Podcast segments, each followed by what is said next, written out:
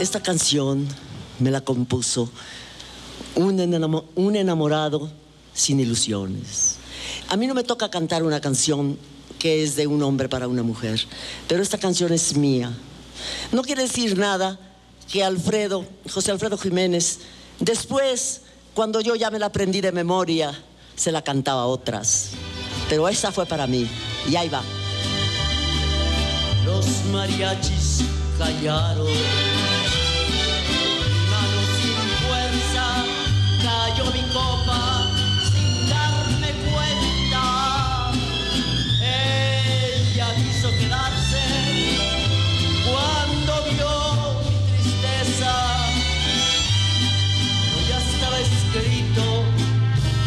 aquella noche perdiera su amor.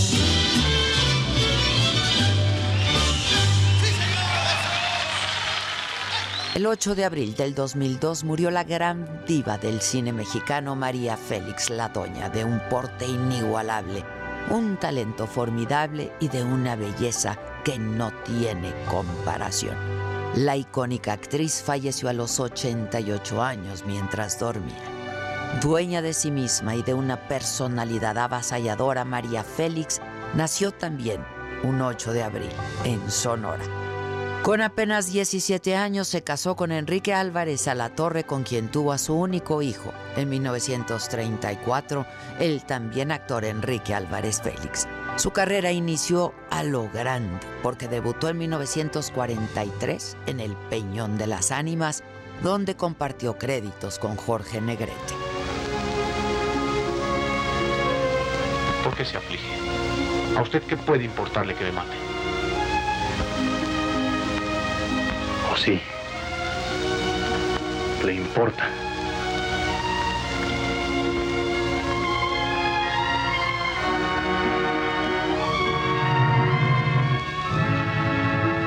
Su impactante belleza la llevó a seguir cosechando éxitos como protagonista en cintas reconocidas como Doña Bárbara, Enamorada, Vértigo y La Mujer sin Alma, compartiendo el set con Emilio el Indio Fernández, con Fernando Soler, con Pedro Armendáriz, Pedro Infante, entre otros, pero también trabajó como actriz en Italia, en España, en Argentina y en Francia.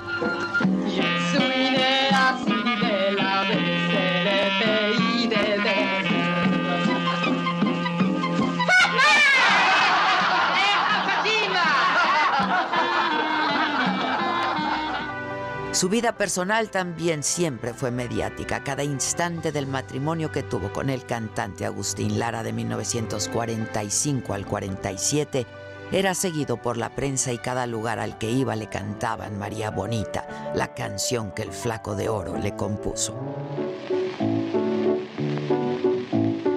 Acuérdate de Acapulco, de aquellas noches, María Bonita, María del alma.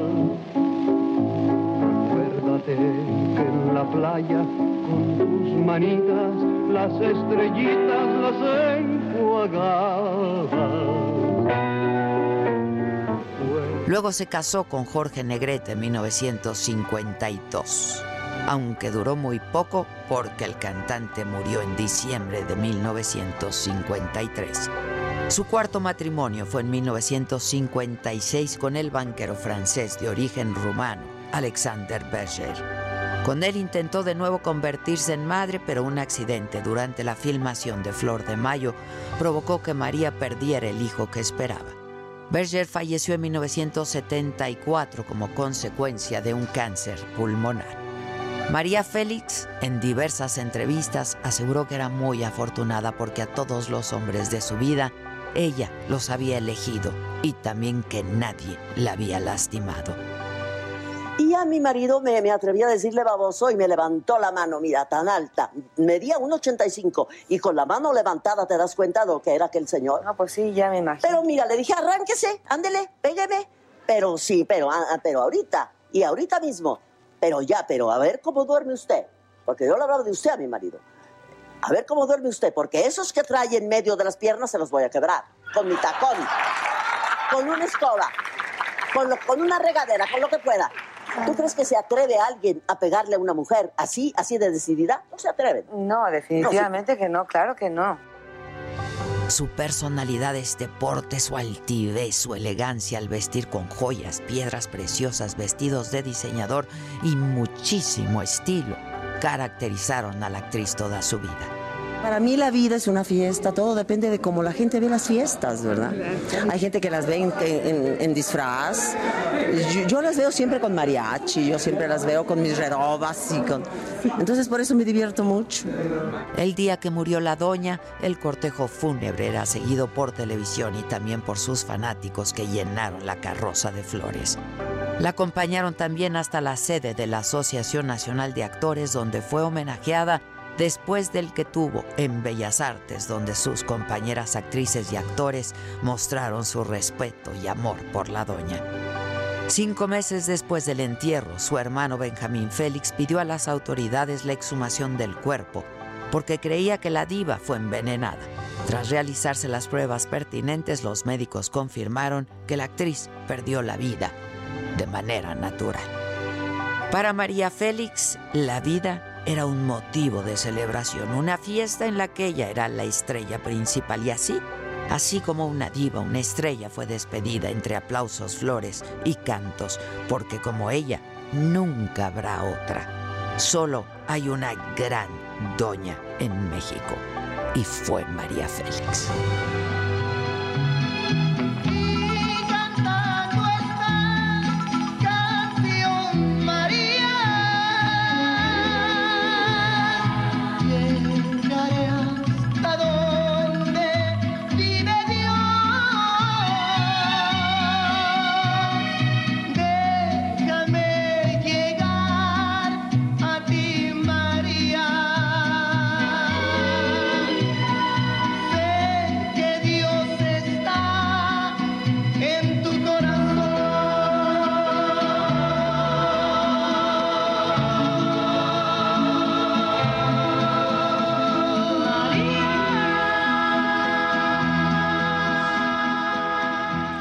La gran María Félix, viernes 8, 8 de abril. Y pues no, no está la señora de la casa, pero aquí estamos toda la banda de Me lo dijo Adela, listos para informar y para acompañarlos en este, pues ya cierre de semana, inicio de vacaciones para algunos. No se emocionen, para, para ustedes y para mí en el foro, no. Pero aquí estaremos muy felices acompañándolos y eh, pues si les parece, arrancamos.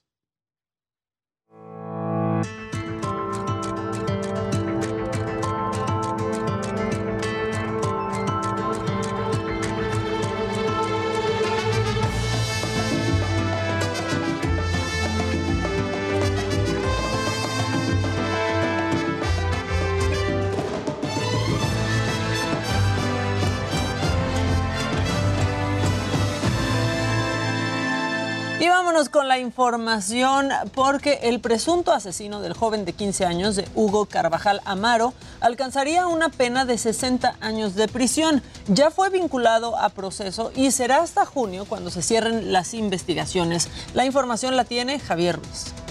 Quizá me va a dar un poquito de paz. Mirar los ojos y decirle, ¿por qué le hiciste eso a mi angelito? Mauricio N., quien presuntamente le causó la muerte a Hugo, un menor de 15 años, fue vinculado a proceso y permanecerá tres meses encarcelado mientras se define su responsabilidad en el homicidio. Más de tres horas duró la audiencia inicial, en donde estuvieron presentes los padres de Hugo. El juez les dio la oportunidad de dirigirse al imputado. La primera en tomar la palabra fue Maurín, la madre de Hugo, quien le dijo a Mauricio que lo perdonaba. Las palabras que utilizó fueron las siguientes. Me encantaría mirarte a los ojos. Me da mucha pena que hagas pasar a tu familia por este dolor. Yo te perdono. Me siento libre, me siento en paz. Héctor Hugo, padre del menor, también se dirigió a Mauricio con las siguientes palabras. Eres un maldito asesino, no mereces el perdón de Dios. Sé que este asesino cruel y maldito tiene que pagar.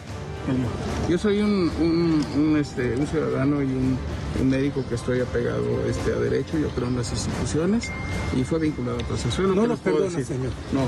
Mauricio, sin dirigir la mirada hacia los afectados, se defendió explicando que se había entregado voluntariamente ante las autoridades y que con nada del mundo podría regresarle la vida a Hugo.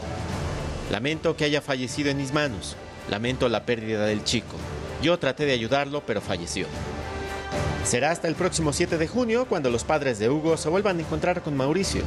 Esto será durante la audiencia para el cierre de la investigación. Este mensaje que él da no, pues lo estaría inculpando, donde él acepta prácticamente que el joven murió en sus manos. Precisamente queda así como un mensaje únicamente, no está nada probado, por eso entramos a la etapa intermedia donde se harán las investigaciones correspondientes. Los padres del menor solicitaron ante el juez seguridad privada para proteger su integridad, pues temen represalias. De comprobarse la culpabilidad de Mauricio, este podría alcanzar una pena de 40 a 60 años de prisión. Con imágenes e información de Javier Ruiz, para Me lo dijo Adela, Heraldo Televisión. Y la Fiscalía de la Ciudad de México llevó a proceso a 75 personas por delitos en contra de mujeres, 45 de ellas por violencia familiar. Todo esto en tan solo 15 días y Luis Pérez Curtad tiene el reporte. La Ciudad de México informó que del 19 de marzo al 3 de abril llevaron a proceso a 75 personas acusadas de diversos delitos en contra de mujeres, adolescentes y niñas, tras el cumplimiento de 26 órdenes de aprehensión, así como 49 detenciones en flagrancia. De estas, 45 personas fueron acusadas por violencia familiar, 15 por abuso sexual, 7 por el delito de violación, 3 por el delito de trata de personas, 4 por feminicidio y uno más por acoso sexual. En un mensaje a medios, la fiscal Ernestina Godoy se refirió a un sujeto acusado de feminicidio de su pareja y herir a una recién nacida, el cual fue condenado a más de 116 años de cárcel. Nuestra gente del Ministerio Público acreditó fehacientemente que en abril de 2020 José Daniel N., concubino de la mujer y padre de la bebé, comenzó a agredir a las afectadas, a su concubina le provocó la muerte al asfixiarla y ocultó el cuerpo en una caja de cartón. José Daniel N. fue localizado el 21 de diciembre de ese mismo año en el municipio de Ayutla Guerrero como resultado de los trabajos de campo y gabinete de nuestra Policía de Investigación. La funcionaria indicó que la recién nacida de escasos tres meses de edad fue localizada debajo de una cama con múltiples lesiones, pero logró salvar la vida gracias a la oportuna atención médica que recibió en un hospital en Toluca. Para me lo dijo Adela Luis Pérez Curtad, Heraldo Televisión. Y aquí mismo, en la Ciudad de México, fuerzas federales realizaron un operativo contra el narcomenudeo. Detuvieron a dos personas y decomisaron armas de fuego. El reporte es de Mario Miranda.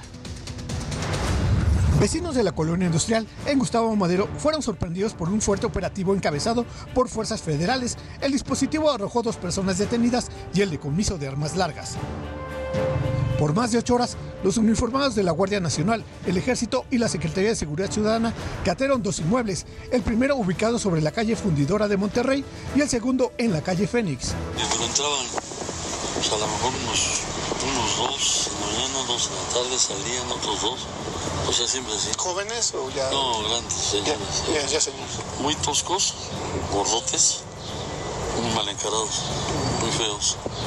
Según los vecinos, las personas que ahí vivían andaban en coches de lujo, hicieron modificaciones en las casas, pero sobre todo eran personas reservadas. Veían así chacalotes. Sí, se veían chacalotes, la verdad.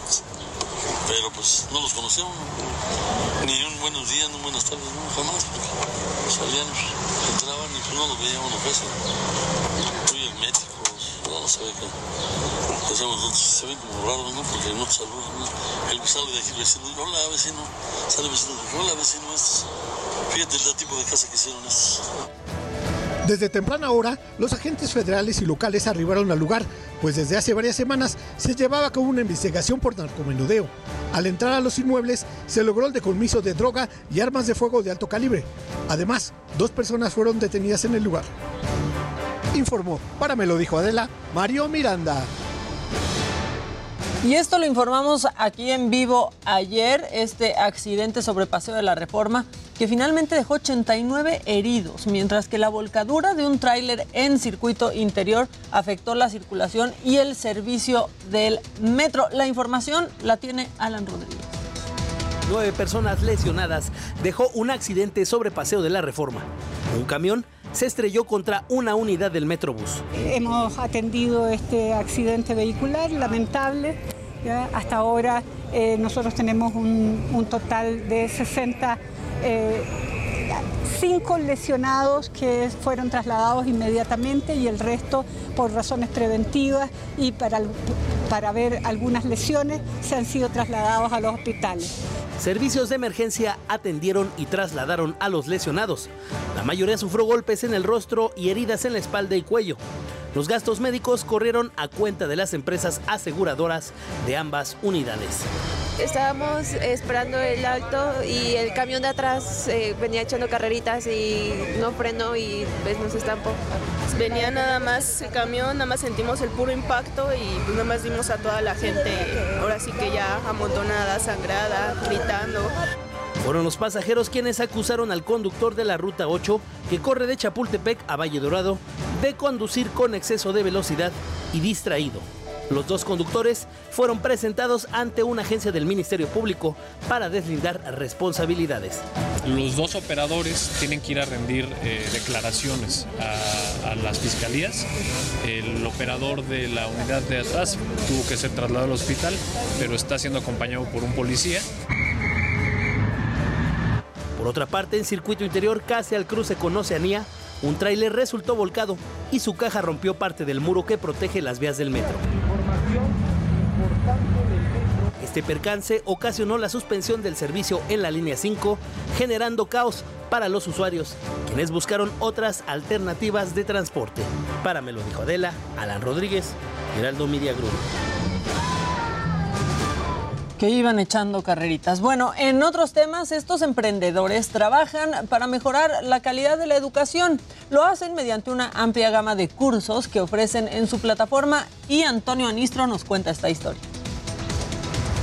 Para Verónica, emprender va más allá de echar a andar un negocio. Es contribuir para mejorar la calidad de aquello que es fundamental para el desarrollo de un país, la educación. Y los maestros necesitan tener herramientas para mejorar ello, porque y las quieren, pero no, no hay en dónde. Y lo que nosotros detectamos como necesidad es que el 90% de los maestros no tienen acceso a una capacitación de calidad. Para que un país se desarrolle, los docentes, para, para mi punto de vista, son la columna vertebral porque en sus manos están las futuras generaciones de nuestro país y del mundo. Por ello, la joven junto a otros socios fundadores le dieron vida a Cursafy, una plataforma que tiene como objetivo impulsar a los maestros a mejorar sus prácticas docentes, digitalizando la formación continua a través de contenidos basados en sus necesidades e intereses para elevar la calidad educativa.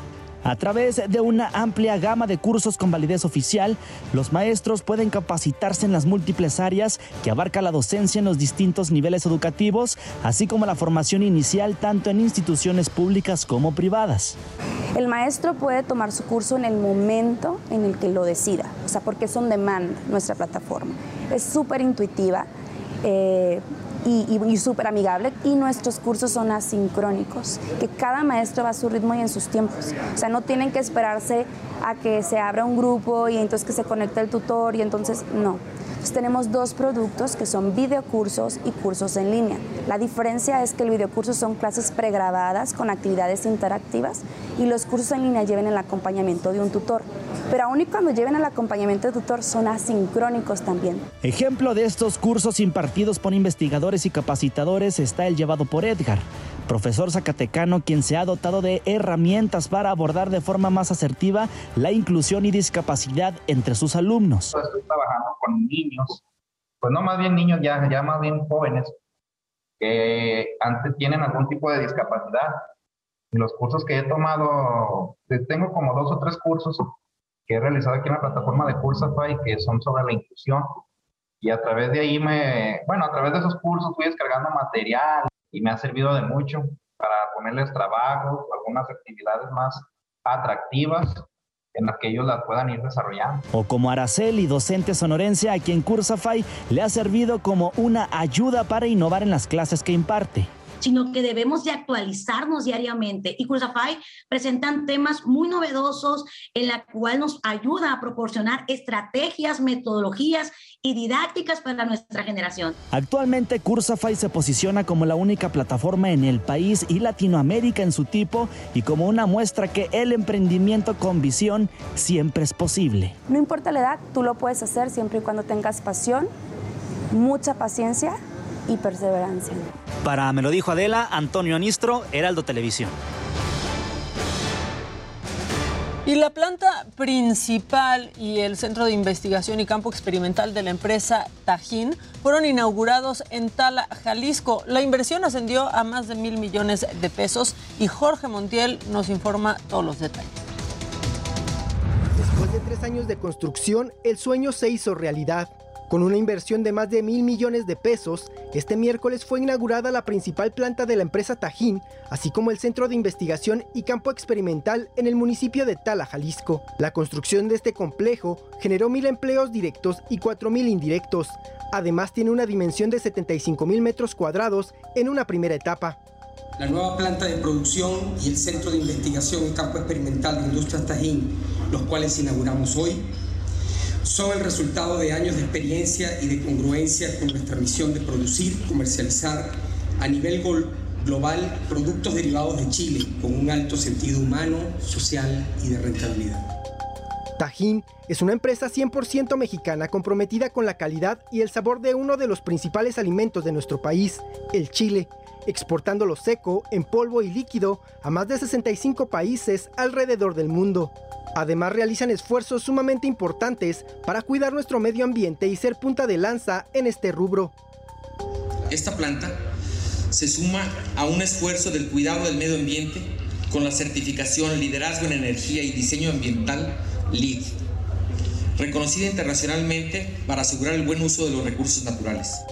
Al evento acudieron grandes personalidades como empresarios y políticos, entre ellos Enrique Alfaro, gobernador de Jalisco, quien en compañía de Horacio Fernández, director general de Tajín, develaron la placa conmemorativa. Dos, tres. El gobierno del estado de Jalisco e Industrias Tajín inauguran el Centro de Investigación Campo Me da mucho gusto ver el tamaño del esfuerzo que han realizado para poder concretar este gran proyecto. Eh, un lugar espectacular, eh, una planta de primer mundo, eh, un ejemplo de lo que nosotros entendemos como lo que tiene que ser la apuesta de Jalisco en el futuro. Los invitados tuvieron la oportunidad de conocer todo el proceso de producción, desde la germinación de la semilla del chile hasta el empaquetado del producto. Para finalizar se realizó el tradicional brindis, acompañado de mariachis y bailes típicos de la región.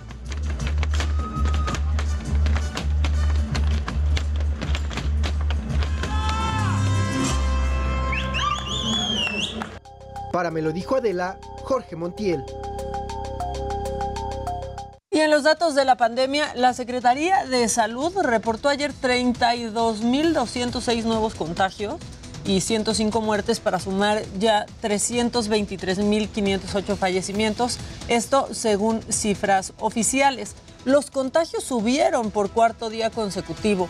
En el comparativo semanal, eh, pues ascendieron 1.210.7%. Esto con respecto a los 2.458 reportados el jueves pasado mientras que las muertes reportadas crecieron 54.4% con respecto a las 68 registradas la semana anterior. Y la Secretaría de Salud explicó que el 90% de los casos reportados este jueves, cerca de 28 mil, son del 2021 y se dieron a conocer de manera extemporánea por el Seguro Social. Aclaró que la situación epidemiológica de COVID-19 en México mantiene su tendencia a la baja como ocurre desde hace 10 semanas, o sea que eran datos que no se habían capturado.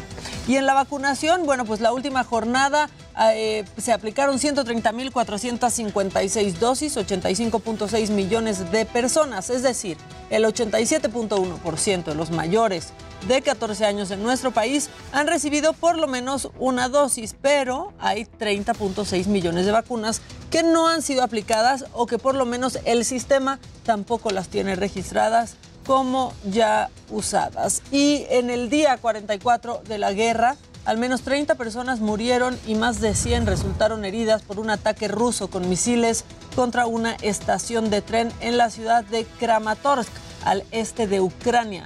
Cuando los civiles intentaban trasladarse a zonas seguras, ocurrió este bombardeo. Esto de acuerdo con la compañía ferroviaria estatal y la presidenta de la Comisión Europea, Ursula von der Leyen, y el alto representante para la política exterior y de seguridad de la eurozona, Joseph Borrell, pues realizan una visita diplomática a Kiev. Ahí condenaron la matanza en la estación del tren y anunciaron la reapertura de la misión diplomática de la Unión Europea. Y la situación en Borodianka es peor que en Bucha, así lo aseguró el presidente ucraniano Volodymyr Zelensky. Dijo que en esa ciudad se encontraron los cadáveres de más de 300 civiles tras la retirada de las tropas rusas. Y ante este panorama, la Asamblea General de la Organización de las Naciones Unidas aprobó suspender a Rusia del Consejo de Derechos Humanos del organismo. La propuesta fue, eh, pues fue apoyada por 90, con 93 votos a favor, 24 en contra y 58 abstenciones. Hubo más abstenciones que votos en contra. Entre las abstenciones estuvo la de México. Y Ucrania anunció la apertura de 10 corredores humanitarios para este viernes, uno de ellos en Mariupol. Otros cuatro pasillos se abrirán en la región de Zaporilla y en otros cinco, y los otros cinco serán en la zona de Lugansk. Y bueno, pues hoy, hoy es el último día para disfrutar el concierto Broadway in the Park que reúne estrellas internacionales y nacionales. Por ahí estuvo Antonio Anistro. Yo vi bastantes historias en Instagram y la verdad es que creo que está padrísimo. Welcome bienvenue, welcome. It's in the park and everything's about Broadway. He salido por mi niñas ya, todas igual de la comunidad. He pasado ya por mis chicas de familias conocidas como los Cats. Ya no me toca a mí, ya veremos si el príncipe sabe elegir. Aprendí algo aquí, algo nuevo aprendí, algo nuevo de mí, a los pies del castillo.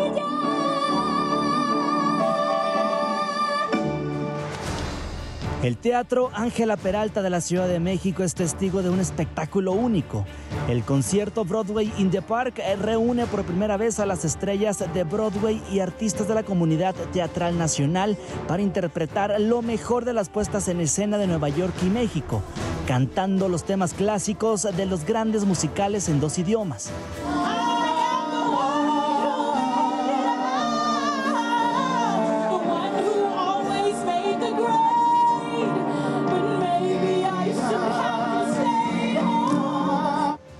Durante el show se presentan por primera vez la unión de las voces de Carmen Saraí, Nia Drummond, Génesis Collado, Diego Medel, Héctor Versunza, Alicia Ripley, María Penela, Rocío Banquels y la gran esperada de la noche, Susana Zabaleta.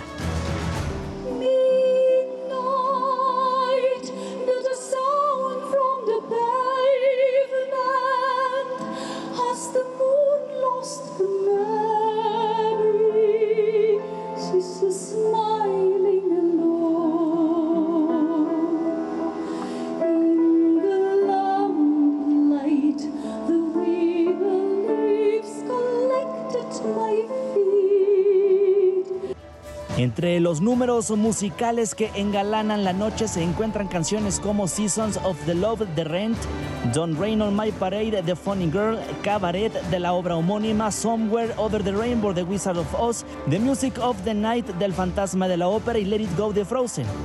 El concierto corre bajo la dirección de Lance Horn, compositor, pianista, cantante y director musical ganador de un premio Emmy. Este viernes 8 de abril es el último día para disfrutar de este espectáculo que además tiene la finalidad de promover y apoyar la recuperación en las actividades de entretenimiento económicas y presenciales que se vieron afectadas debido a la pandemia. Este concierto no te lo puedes perder. Para Me lo dijo Adela, Antonio Anistro, Heraldo Televisión.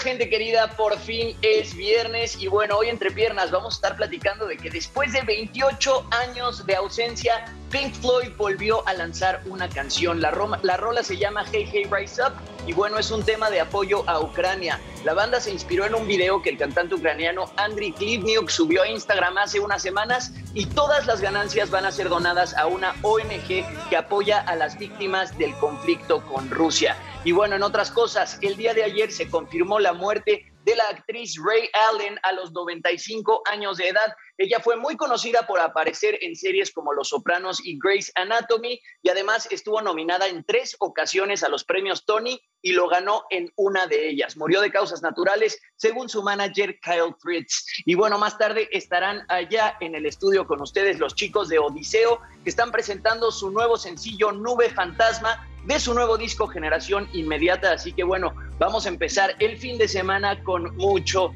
rock. Pero bueno, ahora es tiempo de ir a ver gadgets con mi queridísimo Luis Geige. Buenos días.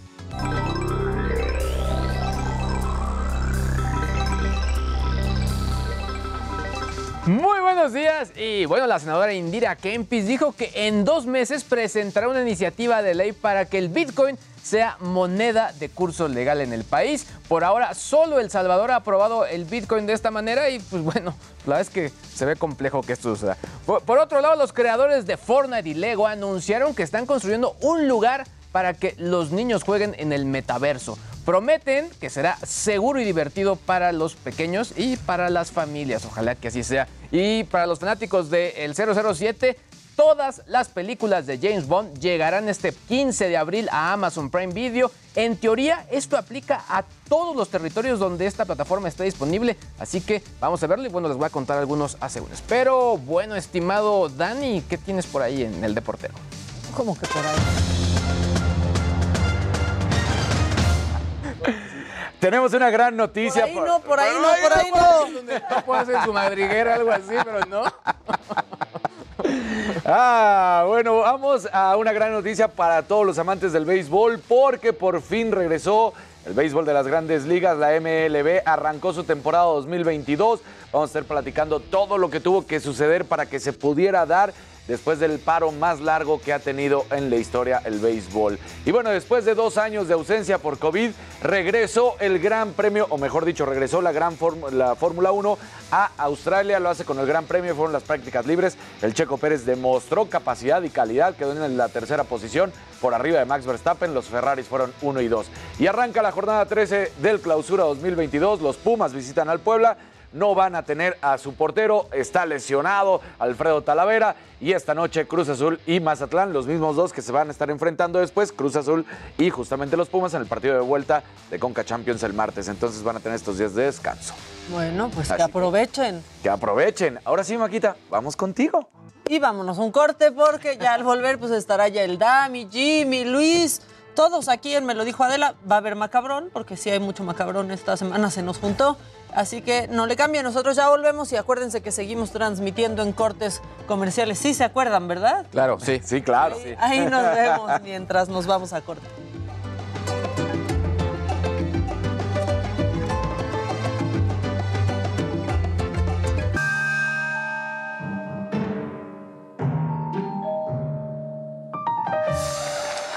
Ya regresamos y es justo el macabrón, aunque ahí estaba Luis, ahí estaba Luis, me- hasta me confundí. Vamos con macabrón. ¿Qué hubo? ¿Qué hubo? Exacto. Eso, eso estuvo macabrón. Eso estuvo macabrón. Esta semana estuvo macabrona y creo que nos atropelló a todos de alguna manera, más o menos así. Get out the way. ¿Qué? Pero vean, No, de plano. Parece que maneja un camión en la Ciudad de México. O sea.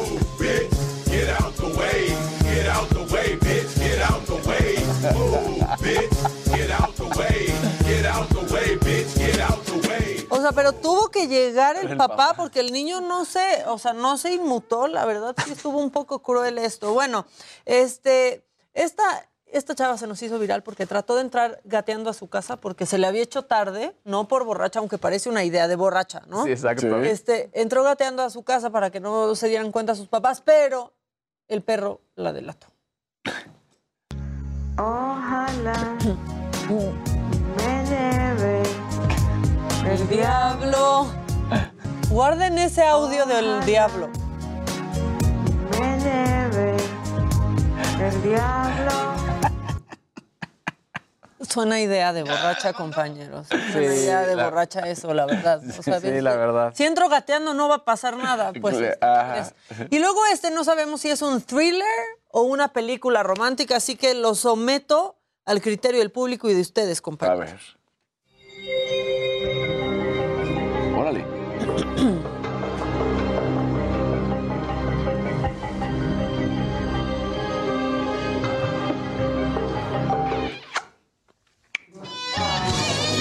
No, bueno. Está padrísimo. Ah. Está bonito. Sí, Para ir acabando bien la, la semana. Oigan, y este, ¿se acuerdan cuando decían es que Mariana Rodríguez sale súper arreglada para sus dates con, Sí. con Samuel y Samuel va con playerota de algún equipo de fútbol o así? Bueno, esta chava se hizo viral por eso, porque dice, yo estuve horas arreglándome y este traía una playera nomás. Así se hizo. Estuve una hora arreglándome, primer date. Y este vino con una remera del Hasbullah. Hombres, es que sí, échenle ganas. Y Jimmy se está riendo porque sabe. Sí, porque claro. eh, Sí, sí. Ven, ahí van bien guapas las chavas y ustedes van con su playera del Real Madrid. Sí, la neta es que no. Eso sí yo Y nunca. ni ¿eh? Españoles no, son, ¿no? Además, O sea, exacto. Del Manchester. Del Manchester. sí. No Manchester. No manches. No Manchester. Bueno, uno más. Sí, uno más. Bueno, este ratero no es tan buen ratero.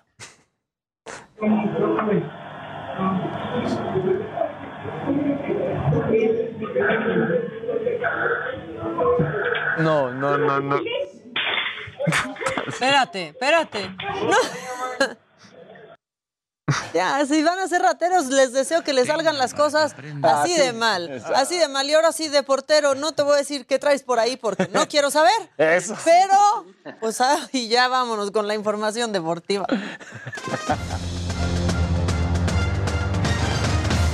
Ya ni la Chelsea. No, Ya no, ni la ya ni la Chelsea. Maquita, buenos días, ¿cómo ¿Qué estás? pasó, Dani? Luigi, ¿cómo andas? Jaimito, ¿cómo estás? Oye, Bien, querido Tronquín. eh, Ya, bien. está en- ya la gente piensa que sí se llevan mal. Oigan, bueno, pues ayer la verdad es que fue el día inaugural del béisbol de las grandes ligas. El partido de los eh, fue en Wrigley Field. Chicago derrota 5-4 a los cerveceros de Milwaukee. Para poder realizar esto, el paro laboral de 99 días y la negociación de un nuevo acuerdo entre ambas partes, los entrenamientos de, de- primavera fueron apresurados y también los tests de la pandemia, pues fue todo lo que sucedió. Es el segundo parón más largo en la historia de las grandes ligas.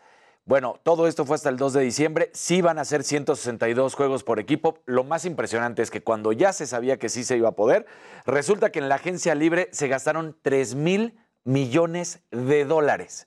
Es la agencia más libra, el off-se- el off-season más caro en la historia, superando los 2.4 que se habían tenido en el 2016. 3 mil millones, 3 mil millones de dólares, una locura. En otros resultados, Washington perdió con los Mets 5 por 1, Atlanta cae con Cincinnati 3 a 6, los Astros derrotan 3 a 1 a Los Ángeles y Diamondbacks le pegan 4 por 2 a los padres de San Diego.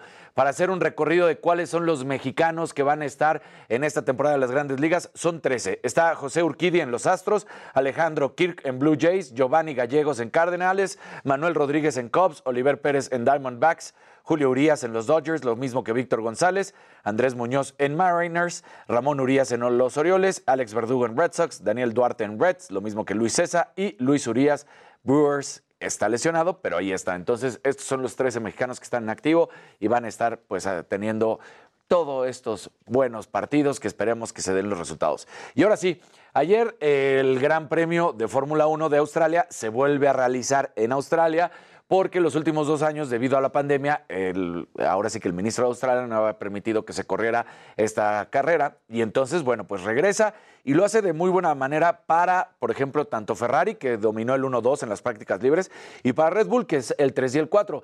Lo más sorpresivo es que el Checo Pérez termina por centésimas por encima justamente de Max Verstappen y que además había tenido problemas con el coche, pierde una parte el, el automóvil del Checo Pérez, no fue grave, fue en un momento porque el, el automóvil de Ferrari es de los más bajos, el más pegado justamente al asfalto, porque eh, sí, porque tratan de tener el mejor agarre y la velocidad. Entonces, bueno, pues no pasó absolutamente nada, pero con esto ahí está Australia teniendo, vamos a esperar qué es lo que sucede. Van a ser más encuentros claramente durante el día, va a ser las prácticas libres, que ya lo decíamos desde ayer, la cual y 1, la 2 y 3, y carrera para el domingo. Así que todo está listo. La repavimentación de toda la pista es la principal novedad aunado a modificaciones en siete de las 16 curvas que conforman el Albert Park. Así que ahí está esto, donde Ferrari lo está haciendo muy bien. Y nada más para finalizar, la selección mexicana ya tiene tres rivales, tres rivales a modo, digamos, no quiero decir que, que son lo mejor, suenan muy bien, pero hay que esperar si llevan plantel completo o no, y ahí podremos Es decir que, luego ahí llevan así que al segundo tercer equipo. Llegan al segundo o tercer equipo. Por ejemplo, se va con Ecuador, con Uruguay y con Brasil y se está esperando que llegue un, par- un- un cuarto partido que sea con alguien asiático para que se asemeje a lo que es justamente Saudi Arabia. No porque sea asiático, sino porque ellos están en esa confederación. Entonces, bueno, vamos a ver qué es lo que sucede. E- Ecuador es el único que ya ha sido confirmado, 5 de junio en Chicago. El que sigue va a ser en San Francisco, todavía no se sabe, pero bueno, Urugu- es Brasil, pero Uruguay y Brasil, pues vamos a ver si traen al equipo completo, que es lo que estabas diciendo tú, Maca, que sí sucede muy seguido que traen al equipo B o al C. Exacto, Entonces, o sea, no es lo mismo ganarle a Brasil, Brasil. a Brasil, Brasil, que esté Neymar, que esté Coutinho, que estén todos los demás jugadores, y más cuando se están acercando las fechas de Mundial, que es lo más importante, ¿no? Oye, y que Cuauhtémoc Blanco anda ahí insinuando y haciéndole ojitos a Marcelo A Bielsa. Marcelo para el Bielsa, 2026. exactamente, el loco ya Bielsa. siéntese, señor. Ya siéntese, Como señor. si no tuviera otras cositas. O sea, creo- que ya- asuntos importantes. Claro. Dice, ya sabemos que el Tata Martino termina este ciclo, pero quiero para el que sigue el Loco Bielsa. Loco Bielsa va a seguir siendo un mega entrenador, pero él siempre ha puesto su línea muy clara con México y ha dicho, mientras yo vea que siguen dominando las altas esferas, directivos y demás, y que no permiten que sea un buen desarrollo de fútbol, yo no voy a ir a que me ninguneen. Oye, Bielsa sí fue técnico de, de Cuauhtémoc. Sí, sí, cuando estuvo Bielsa estuvo aquí en México, Sí. entonces lo hizo muy bien, la verdad. O sea que, Bueno. gran, gran entrenador. Y ya que hablas del América, Allá, allá, míralo, míralo, míralo. estás muy, muy oro-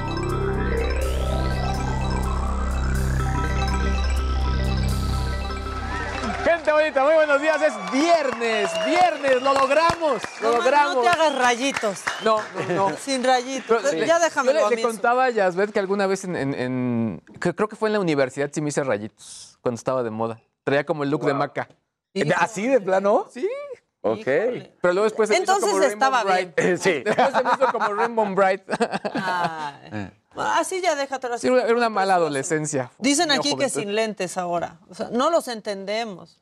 Es que es, lentes, así es. Con y sin. Así que superhéroe.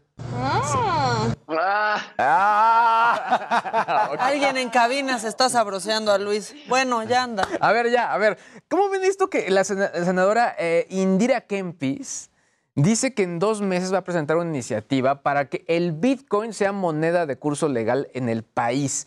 O sea, no sé, o sea, creo que en el país en, en este momento hay cosas más importantes que estar legislando. Yo no creo, o sea, obviamente eh, creo que es una buena tecnología, pero honestamente como está el Bitcoin, pues es muchísimo riesgo, ¿no? O sea, sí creo que la tecnología puede ser bastante, de bastante utilidad, se está viendo en Estados Unidos, pero no basado directamente al Bitcoin, sino únicamente para poder respaldar el dinero y saber dónde está. Pero en fin, eh, esto lo hizo en una conferencia eh, que se hace de manera anual y se habla de toda esta tecnología. Pero lo que tal cual estuvo mencionando es que supuestamente están buscando que sea para mejorar la calidad de vida y que sirva para re- reducir la inequidad social. Bueno, no sé. Ya está como Cuauhtémoc Blanco con Marcelo Diciendo- Bielsa, ¿eh? Tal cual, Hay tal más cual. cositas. Ahora, y por otro lado, eh, también Fortnite, eh, bueno, la gente de, de- de- que está detrás de Fortnite, que es Epic Games, junto con Lego, están por lanzar un nuevo metaverso pensado para niños. O sea, me queda claro que tienen la tecnología para poderlo llevar a cabo. Sin embargo, creo que eh, lo hemos dicho acá, todavía vemos el metaverso como el lejano oeste. eh, sobre todo este tema de utilizar el VR. Y por otro lado, si lo llevan a cabo, sí estaría muy interesante, sobre todo porque estarían impulsando la venta de visores. Que eso va a ser bien importante. Primero, los visores tienen que bajar de precio para que se genere una comunidad fuerte de estos usuarios. Así que está interesante. Y bueno, eh, vamos rápidamente a los trending topics. Eh, ley de la industria eléctrica. Digo, eh, se- ha Ay, habido... pero ¿por qué no ¿Por- me lo, no por qué- me lo por qué crees? ¿Por qué crees? María Félix, de hecho, fue, fue, tuvimos ahí el- el- la imagen del día. Y los de Coldplay. ¿Por qué los de Coldplay? Porque de pronto la, Está increíble. la gente dice que ya llevan tanto tiempo, tanto tiempo en el país que, bueno, ya son más mexicanos que ya hasta, hasta miedo al SAS le tienen. Oigan, los tweets están buenísimos, Sí. ¿eh? De los de Coldplay, que ya hasta piden sus quesadillas sin queso. Exacto, exacto. Es que, sí. es que parece el día de la marmota. Cada día que despierto, alguien fue a ver a Coldplay. no, yo conozco gente que fue a Ya todos. poder votar por la revocación de mandato. De hecho, se quedan hasta el 10. Exacto. Oigan, y de justo de eso también tratan los, tren- los, eh, los memes. Entonces, si me das oportunidad, Maquita, lo mando. Por favor, favor. ¿a mí qué me dices? No. ¿Estás en tu casa? Vamos al memenario. Por fin es viernes y llegaron los mejores memes de la semana.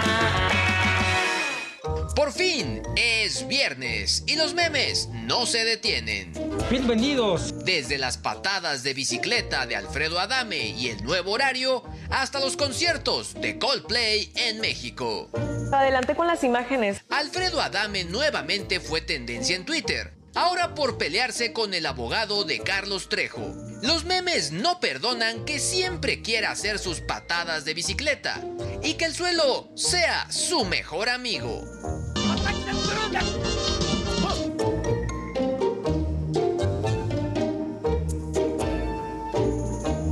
Ya vamos para una semana con el horario de verano y simplemente no nos acostumbramos. Cámara, no me agüita. Entre que no podemos dormir o despertamos muy temprano, nunca falta quien recuerda qué hora sería en el horario anterior.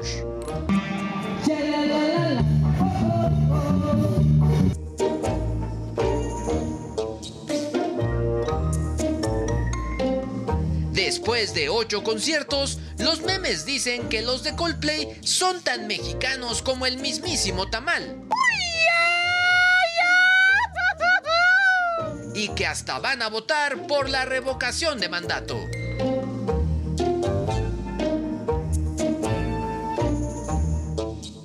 Compártenos tu meme favorito en Twitter y no olvides etiquetarnos. Hasta el próximo Sememenario. Todos salen felices de los conciertos de Coldplay. Sí, la verdad. Todos. Bueno, ya Jimmy nos, lo- nos lo había dicho, que es como una gran experiencia, una experiencia muy feliz. Es que es muy Se lo colorida. perdieron. Sí, sí, sí. O sea, mí- Se lo perdieron. Mucha, mucha gente del chat fue, este, porque estuvimos platicando tanto del concierto de Coldplay en el programa y todo el mundo, pues salió muy feliz, mi querida Maquita. Sí, la verdad es que sí, dicen que ya hasta pagan predial los de Coldplay. Bueno, ya las entrepiernas, Sí, ya, Jimmy, a ver, Jimmy. échanos las No porque estés lejos, creas que Venga. no vas.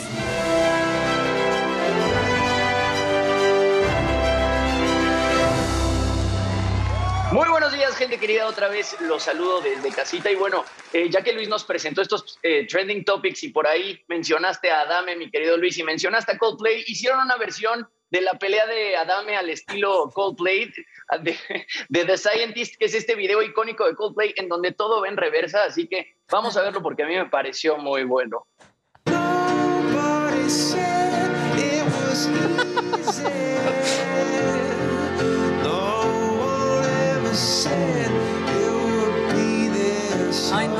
Triste. Qué triste. Sí. Oh, take me back to the start. Regrésenlo hasta cuando Adam era un señor normal. Sí. Exactamente, Hasta cuando anunciaba trueno. hasta su nacimiento. No. Exacto. Calzones trueno y ahora truenan los calzones. Eh, Exacto. Oiga, bueno, en otras cosas, este, fueron 28 años de ausencia por parte del grupo británico Pink Floyd, pero ahora resu- resurgieron como el ave fénix, publicaron una nueva canción y es una canción de apoyo al pueblo ucraniano, se llama Hey Hey Rise Up y bueno, este es lo último que saca Coldplay después de que se separaran en 1983. Lo último que sacaron ya sin Roger Waters fue The Division Bell en 1994. Y bueno, esta rola, lo que pasa es que hace unas semanas el cantante ucraniano Andriy Klivniuk se sube a Instagram cantando desde Kiev una canción de protesta de la Primera Guerra Mundial llamada The Red Viburnum in the Middle y fue lo que llama la atención de Coldplay. Este es el momento. Похилилася чогось наша славна Україна зажурилася, а ми тую червону калину підіймемо, а ми нашу славну Україну розвеселимо. Él es Andriy Klivniuk, él forma parte, él es vocalista de una banda de rock eh, ucraniana que se llama Boombox, que justamente estaban de gira por Estados Unidos.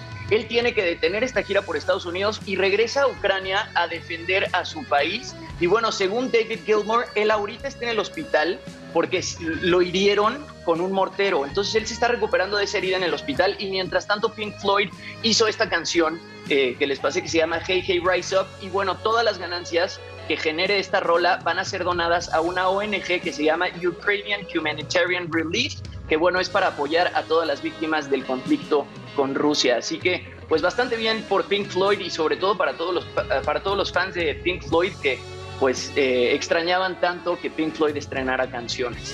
Y bueno, en otras cosas, mi querida Maquita, yo platiqué con Dulce María, con Jazz y con Jorge de Playa Limbo, porque Dulce María se está uniendo al 2000 Pop Tour, que ya empieza en junio y que van a Es tu estar... generación, ¿verdad?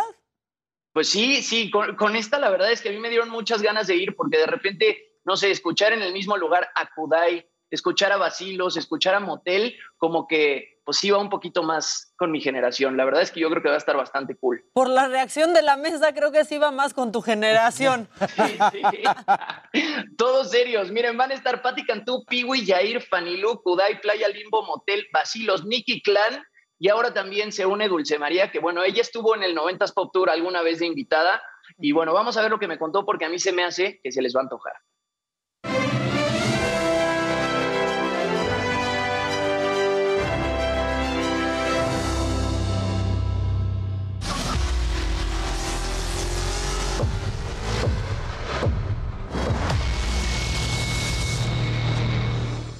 ¿Qué onda gente de Me lo dijo Adela? ¿Cómo están? Yo estoy muy contento el día de hoy porque cada vez está más cerca el 2000 es Pop Tour y estoy ni más ni menos que con Jorge y con Jazz de Playa Limbo y además con la nueva adquisición del 2000 es Pop Tour, Dulce María. Chicos, ¿cómo están? Estamos muy contentos, yo estoy muy emocionada de sumarme al, al 2000 Pop Tour. Ya faltan dos meses, falta muy poquitito, muy emocionada de estar con mis compañeros, de este proyecto y este concepto que va a ser algo único, algo completamente nuevo, porque finalmente es, es bastante diferente al 90s Pop Tour, aunque sea un poco eh, un formato similar, pero pues son otras bandas, son otras canciones, otra década, entonces muy, muy emocionada. Son 52 canciones las que nos quedamos nosotros cuando ya vimos el setlist que lo acabamos de ver hace poco. Y la verdad es que, o sea, te vuelves loco porque una tras otra es un hit tras hit que hemos escuchado, que vivimos, que escuchábamos en la radio o que platicábamos ahorita y los veíamos en programas de televisión, de videos musicales y poder estar todos reunidos en un escenario cantando, compartiendo con compañeros, cantando canciones de alguien que nos gustaba mucho, yo creo que es un sueño, es una fantasía total.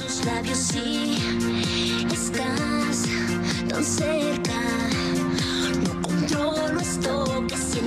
Tú estuviste en el 90s Pop Tour, ¿no? En algún momento, ¿cómo se vive esa fiesta, no? Que es una fiesta con puros hits tras hits tras hits. Creo que es muy divertido y además es como un festival en una sola noche. Es que es algo, es algo increíble, es un concepto único, pero aquí yo sí estoy nerviosa porque esa vez yo fui invitada especial y canté una canción, pero cuando yo ya estaba dormida en mi cama, ellos seguían cantando este, y la gente seguía porque tuve amigos que, que fueron y decían, ah, estuvo increíble, aquí seguimos. Y yo, "Sí, ¿cómo que ahí siguen? Ya estoy en mi cama.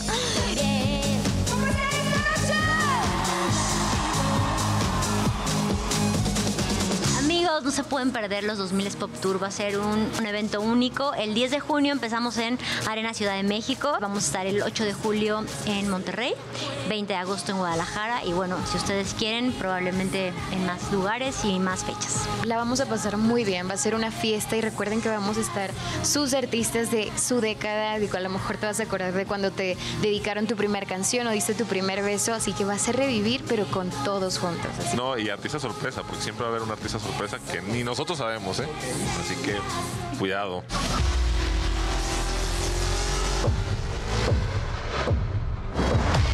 HCBC. Ándale. Bueno, pues ahí los, los 2000 Pop Tour, mi querida Maquita.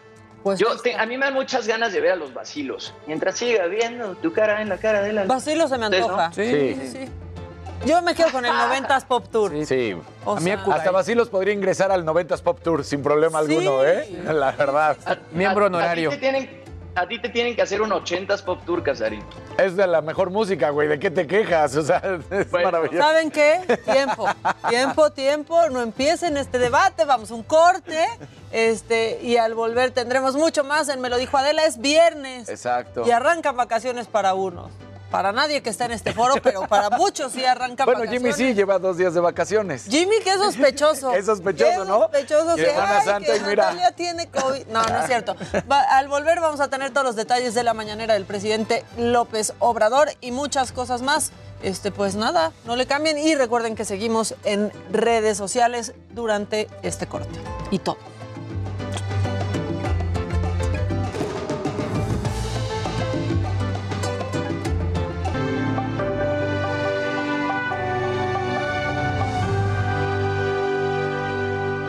Esta canción me la compuso un, enamo- un enamorado sin ilusiones.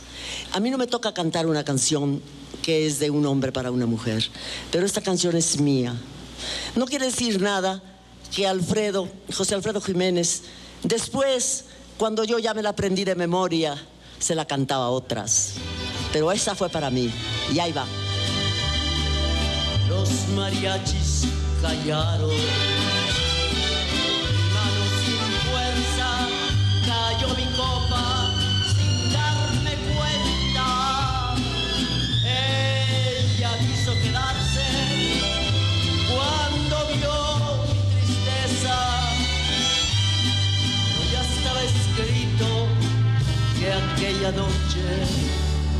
Perdiera su amor.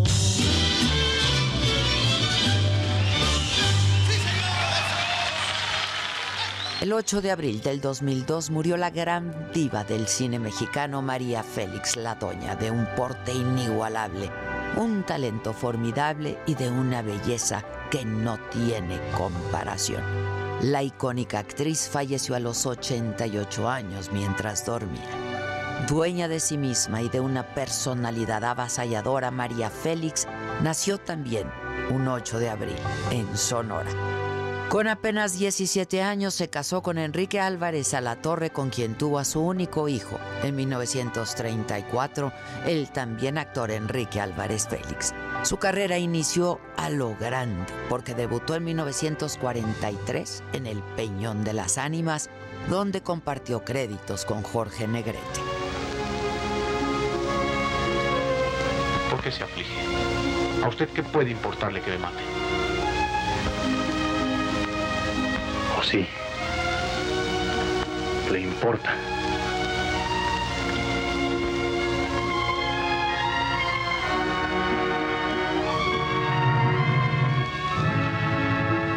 Su impactante belleza la llevó a seguir cosechando éxitos como protagonista en cintas reconocidas como Doña Bárbara, Enamorada, Vértigo y La Mujer sin Alma, compartiendo el set con Emilio el Indio Fernández, con Fernando Soler, con Pedro Armendáriz, Pedro Infante, entre otros, pero también trabajó como actriz en Italia, en España, en Argentina y en Francia.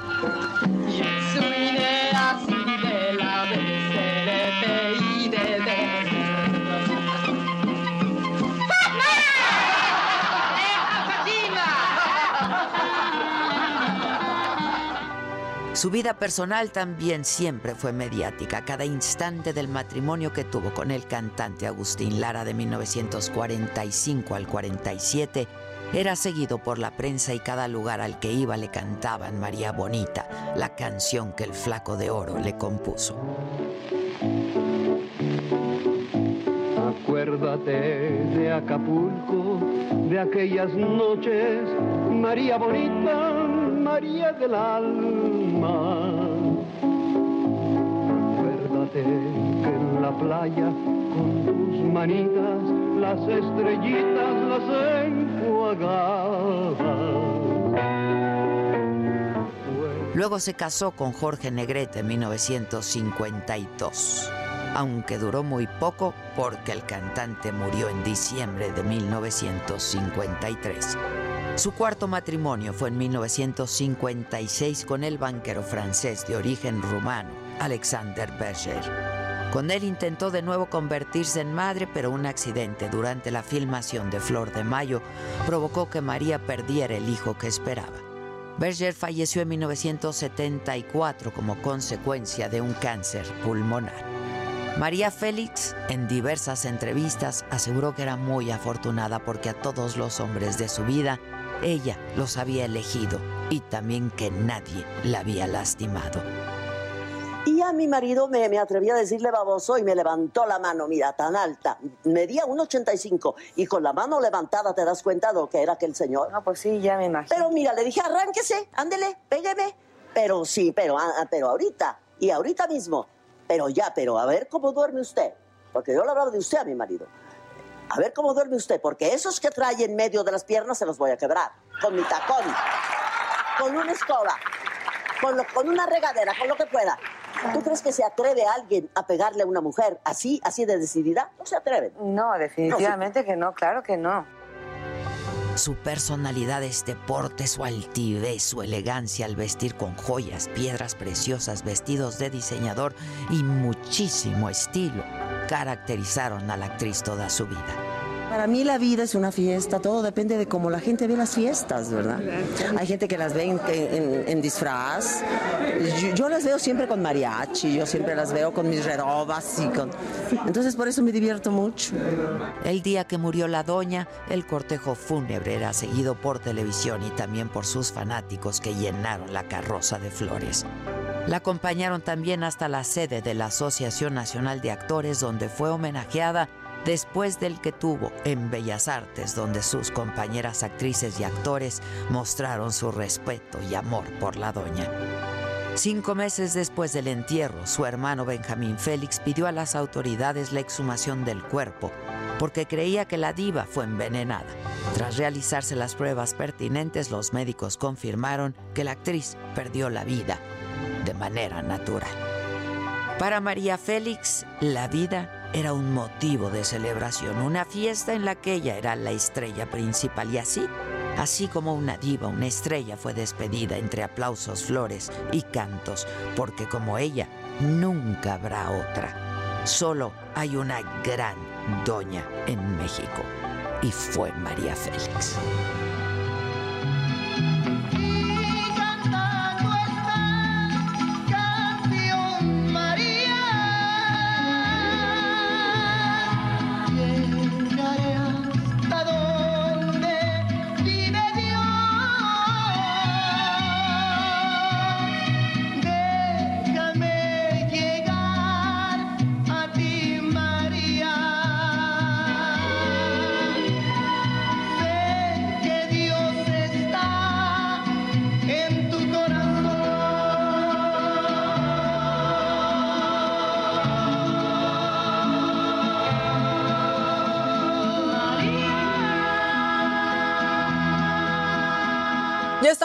De regreso y vámonos con lo que sucedió hoy en la mañanera porque el presidente López Obrador aseguró que es un buen día para la nación. Celebró que la Suprema Corte no haya logrado los votos suficientes para declarar inconstitucional la ley de la industria eléctrica. Dijo que fue una decisión histórica. Señaló que a pesar del cabildeo de empresarios e incluso gobiernos extranjeros para impugnarla, se demostró que en México hay un Estado de Derecho, así lo dijo. Estuvieron los ministros sometidos a fuertes presiones ¿De de intereses creados. La resolución de la Suprema Corte de declarar constitucional la ley eléctrica fue una decisión histórica. El presidente dijo que ahora le toca a los legisladores en el Congreso definirse, dar otro paso a favor de México y aprobar esta reforma. Subrayó que en caso de hacer lo contrario, pues serían considerados traidores a la patria. Incluso reveló que hay cañonazos de todo tipo para que diputados y senadores se opongan a esta iniciativa. Pero también les digo a los legisladores que lo piensen, porque se van a exhibir como traidores a la patria. Y sobre la declaración del embajador de Estados Unidos en México, de Ken Salazar, en donde advierte que la resolución de la Corte sobre la constitucionalidad de esta ley de la industria eléctrica solo traería un sinfín de litigios, pues el presidente López Obrador dijo que el gobierno de México responderá ante todo tipo de amparos e impugnaciones. Estas fueron sus palabras. Podemos este, discrepar de manera respetuosa. Y él habla de que pueden haber acciones de tipo jurídico. Nosotros pues también haríamos lo propio. Y con más detalles de esta mañanera está mi compañero Iván Saldaña desde Palacio Nacional. Iván, buen día. ¿Qué tal, Maca, amigos del auditorio? Buenos días. Sí, efectivamente, una hora duró la conferencia mañanera el día de, de hoy, a diferencia de ayer, porque el presidente tenía que salir a Nayarit, a San Blas, eh, eh, y posteriormente para realizar una gira de trabajo en las Islas Marías el día de mañana. Eh, lo señalabas bien, eh, resaltaba el presidente el día de hoy que respondería a Estados Unidos también con juicios internacionales, litigios, en respuesta a la declaración del embajador estadounidense Ken Salazar, y ahí aprovechó Maca para pues hacer un reproche al presidente Joe Biden, porque dijo, ya que eh, reiteró primero que Estados Unidos sigue, está haciendo el lobby en contra de los cambios en el sector eh, eh, eléctrico que promueve el gobierno federal, y entonces dice el presidente, yo no, nosotros vamos a ser respetuosos, es decir, que México no se va a meter en asuntos de Estados Unidos, y textualmente dijo, yo no voy a ir con el presidente Joe Biden a decirle por qué no cumple con su compromiso de regular a los paisanos migrantes, eso no lo voy a hacer, él lo propuso y no lo ha cumplido, pero yo no voy a estar acudiendo a organismos internacionales. Descartó, por el momento el presidente dice que no va a formar un equipo de abogados para defender los cambios que está impulsando su gobierno, porque dice no hace falta por el momento, no se está violando ningún tratado y el gobierno de Estados Unidos y los europeos se van a dar cuenta eh, una vez que se realicen acá, eh, los, ca- los cambios. Comentarte también, Maca, en estos momentos eh, vimos eh, al, al embajador de Estados Unidos, Ken Salazar, por los pasillos de Palacio Nacional, eh, se le vio muy brevemente, entonces estamos a la espera de saber pues el motivo de su presencia, ya que eh, teníamos entendido, y es lo que anunció el presidente, que iba a salir de inmediato a Nayarit, pero bueno, eh, los detalles un poco más tarde, Maca, en cuanto tengamos más información, porque en este momento pues estamos muy a la espera de, de encontrar, de, de ver al, al, al embajador Ken Salazar y hablar con él. Pues sí, nosotros, nosotros también estamos a la espera de eso. Y bueno, se despidió poniendo ahí su discurso del desafuero, ¿no?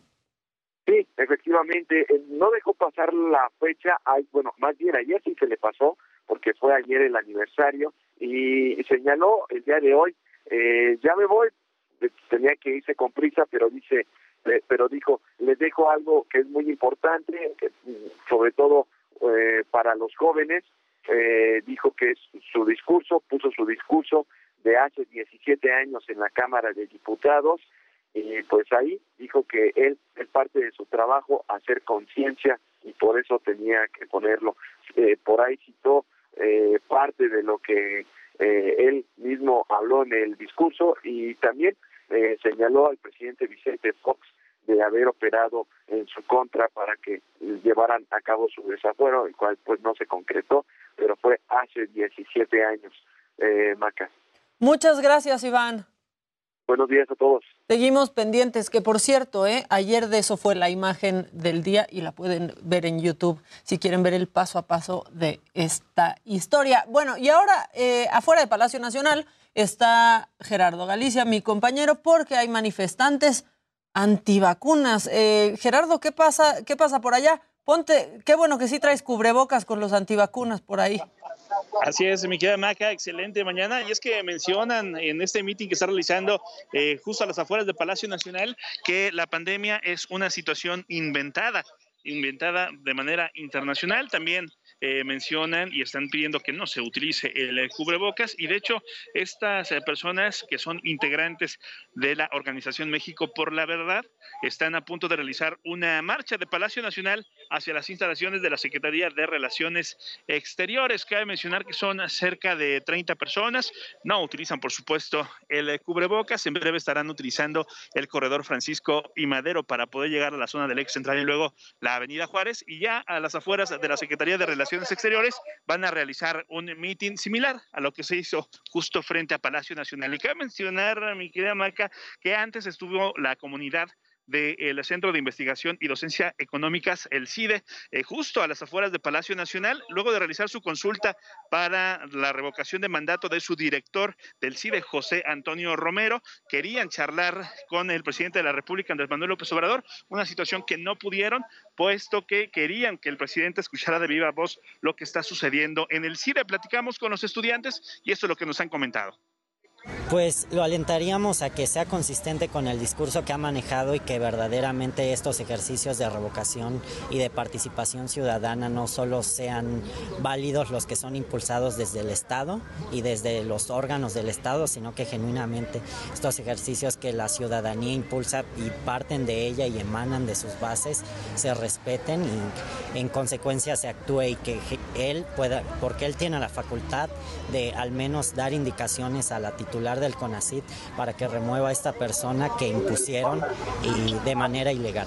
Los estudiantes, mi querida Maca, no pudieron ingresar y no pudieron charlar con el presidente de la República, sin embargo, sí pudieron entregar un documento un par de horas después de haber arribado a Palacio Nacional. Sin embargo, se les informó que se les dará una respuesta en un lapso de dos meses. Por lo pronto, el reporte y seguimos muy atentos. Bueno, Jerry, pues seguimos atentos nosotros también. Hay que decirle a estos antivacunas que pues ya ahorita sin cubrebocas al aire libre no están siendo transgresores, ¿no? Que ya está permitido en la Ciudad de México, ¿no? Que ya se retiró el uso del cubrebocas eh, al aire libre.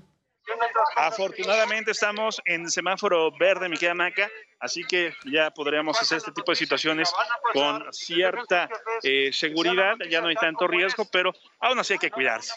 Pues sí, la verdad, la verdad es que sí. ¿O será que nosotros ya no lo vemos porque ya tenemos el chip, Jerry?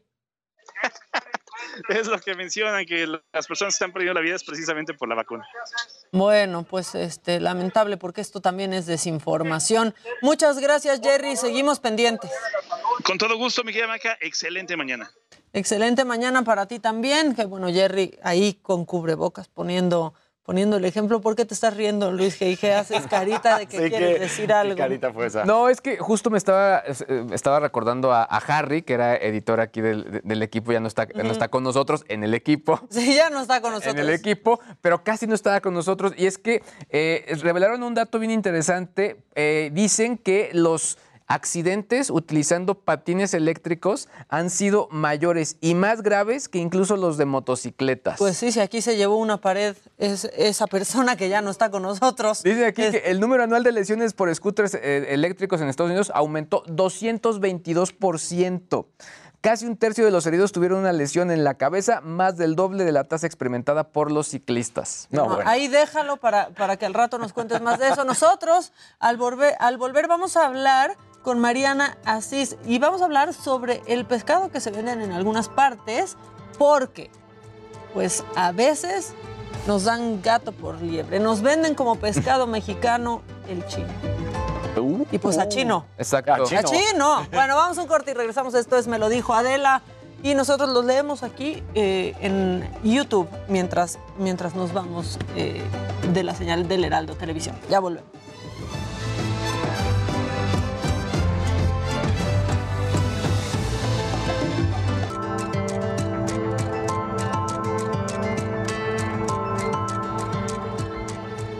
Ya estamos de regreso. Y Alan Rodríguez, eh, ¿dónde estás? ¿Estás en el mercado?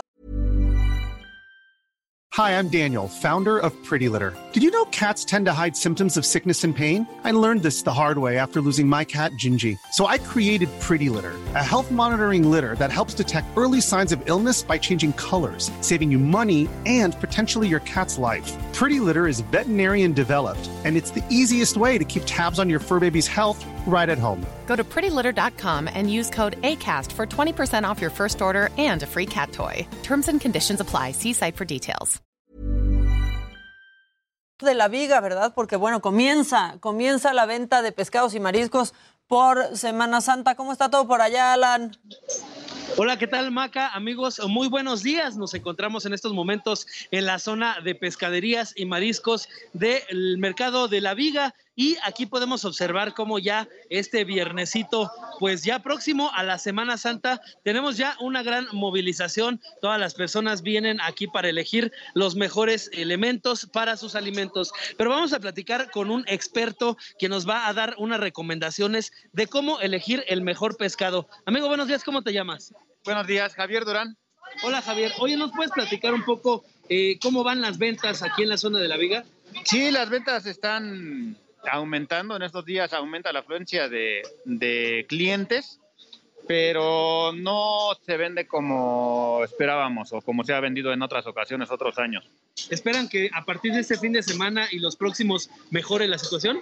Sí, normalmente eh, la semana más fuerte es eh, la semana que viene. Es, espe- esperamos la mayor afluencia de gente.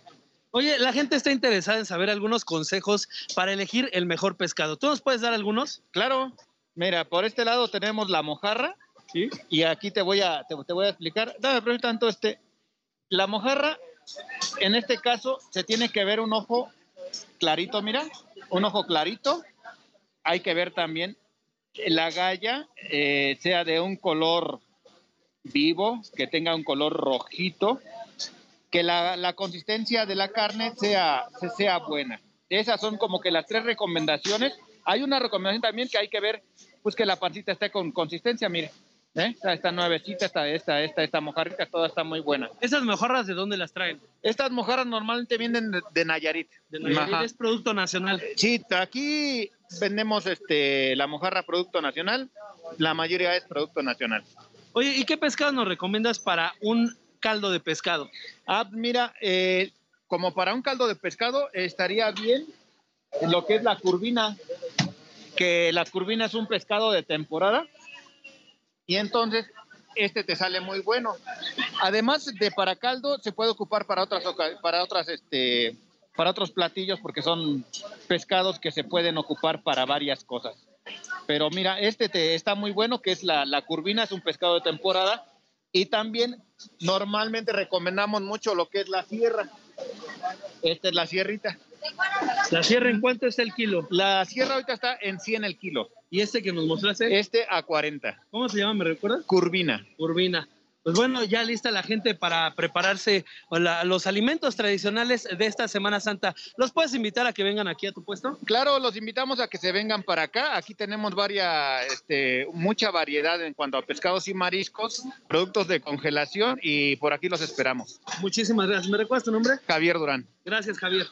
Pues bueno, Maca, amigos, así es como se está viviendo la venta previa a la Semana Santa de mariscos y productos del mar aquí en la zona de la Viga. Y hacemos la invitación a que sigan apoyando a los productores, también a los comerciantes que ya están listos para atenderlos durante esta temporada.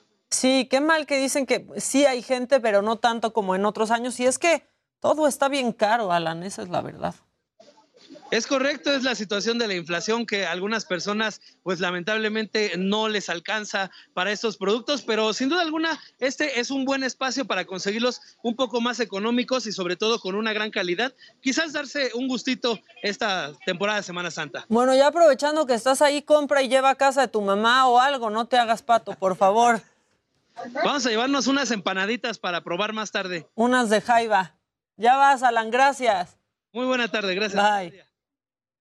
Bueno, Mariana Cis es directora de transparencia, transparencia perdónenme, de Oceana.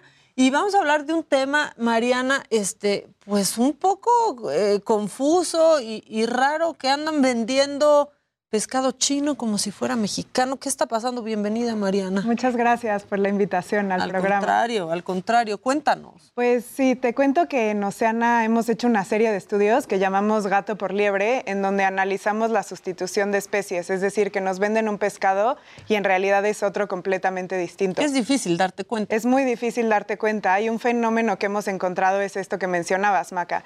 Nos venden especies con nombres de pescados nacionales, como mencionaban ahorita la corvina, y en realidad son especies que traemos de China y de Vietnam, especies importadas, como la basa de acuicultura que se producen en un proceso bastante industrializado, por eso tienen precios tan bajos, pero pues esto afecta en primer lugar a los consumidores porque no les están dando el pescado que están pidiendo y en segundo lugar pues afecta gravemente a las comunidades pesqueras, ya que pues estas comunidades salen todos los días a pescar, eh, hacen un gran esfuerzo por llevar este pescado a nuestras mesas y lo que pasa es que estamos comiendo especies que vienen del otro lado del mundo cuando tenemos aquí 11.000 kilómetros de costa y una enorme riqueza pesquera. Y es difícil como consumidor, si no es que imposible, darte cuenta, ¿no? O sea, Claro. porque ¿cómo puedes identificarlo como consumidor? Sí, como consumidor es sumamente difícil. Algunos de los tips que dieron ahorita en la viga son bastante buenos, ¿no? Ver el La pescado galla. completo para que así sea más difícil que cambien una especie por otra, eh, fijarse, ¿no? De, de dónde viene, incluso preguntar. Muchas veces como consumidores no nos preocupamos por saber de dónde viene lo que estamos comiendo, ¿no? Vamos y pedimos pescado y no nos preguntamos si es un pescado mexicano, si se pescó en nuestras costas, si es del Golfo, del Pacífico. Entonces, un buen primer paso es empezar a preguntarnos qué estamos comiendo, de dónde viene, a quiénes estamos beneficiando, qué comunidades pesqueras se benefician por nuestra compra y a partir de ahí pues poder empezar a tomar decisiones de consumo más responsables, más informadas. También ahí es muy importante Y que- saludables, exacto, ¿no? saludables. También ahí es muy importante que la autoridad pues haga su trabajo. Actualmente tenemos muy poca información acerca del pescado que comemos, entonces hacemos un llamado a la autoridad para que implemente un sistema de trazabilidad, que es lo que nosotros desde Oceana hemos estado impulsando. Y justo, justo hacia allá Claro. quería, quería ir, sobre todo porque al final, si ustedes ya están detectando que está ocurriendo esto, obviamente esto, pues de pronto se dan cuenta los expertos pues, en el mercado, pero Claro. trae toda una cadena que hace que ese, eh, digamos, eh, sustitución de especie llegue ahí. O sea, hay una mafia ahí, hay algún tipo de, de- situación al respecto. ¿Qué es lo que ustedes han detectado? Mira, lo que nosotros hemos detectado es que la cadena de valor del pescado es sumamente compleja, ¿no? Es salir a los mares, llegar a puerto, de ahí se lleva a una planta de procesamiento, de ahí se transporta a un punto de comercialización. Muchas veces llega a haber hasta 10 intermediarios, ¿no? En la cadena de valor. Y lo que pasa es que nosotros no tenemos información de todo lo que pasa en esa cadena de valor. ¿Qué pasa desde que se captura hasta que llega a nuestras mesas? Un sistema de trazabilidad público nos permitiría esto, ¿no? Nos permitiría conocer la historia del pescado del barco al plato, cómo Claro. se capturó y cómo llegó a nuestras En mesas. esta trazabilidad de la que hablas, lo más preocupante de todo, Porque igual y en el supermercado, como acabas de decir, o en los mercados, o a donde vayas, cuando lo ves, ahí pudieras darte cuenta, ¿no? Claro. Pero en el restaurante, que eso es lo más grave, si en los restaurantes, el que sea, desde la fonda hasta el más, si ahí te están vendiendo sabiendo que no te están vendiendo el pescado que estás, o también les vieron la cara a ellos. Exacto, ese es el problema de no tener información, ¿no? No sabemos en qué etapa de la cadena de valor ocurrió esta sustitución. Y muchas veces no solo es que nos vendan una especie por otra, sino que la pesca ilegal es como entra a los mercados. Al no tener formas de control, al no poder controlar qué se vende y qué no, podemos estar consumiendo especies que están pescadas fuera de periodos de veda, en zonas restringidas a la pesca, incluso especies en peligro y no tenemos forma de saberlo como consumidores. Entonces puede ser que un pescado que esté en nuestras mesas provenga de la pesca ilegal y nosotros no tenemos ningún mecanismo para verificar esto, ya que las autoridades, en este caso la CONAPESCA, que es la autoridad encargada del manejo pesquero en nuestro país, no nos han dado las herramientas para poder detectar este tipo de problemáticas. Ahora, ¿esto tiene mucho o, o- o lo acaban de detectar? O sea, ¿es algo que, que ya se venía presentando o es una tendencia nueva? Eso es lo que iba a preguntar, porque pienso que ahorita quizás con el alza ¿no? de precios, pues está más fácil que, suceda. Pues mira, nosotros llegamos a México, Oceana llegó a México hace cuatro años y llevamos tres años haciendo este estudio. Esta es la tercera vez que lo hacemos y siempre hemos detectado altos porcentajes de sustitución, ¿no? Aproximadamente más de una de cada tres veces que compramos pescado es una especie completamente distinta. Entonces, no es un problema ni siquiera que surge a raíz de la pandemia, porque hicimos estudios previos a la pandemia. No es un problema que surge con esta inflación que estamos viviendo, es algo generalizado. Hemos hecho este estudio en Ciudad de México, Mérida, Mazatlán, Cancún, Ensenada, Tijuana, en Guadalajara y en todas estas ciudades hemos encontrado altos porcentajes de sustitución. No te tienes que ir demasiado lejos. Ahorita que mismo estabas poniendo el ejemplo.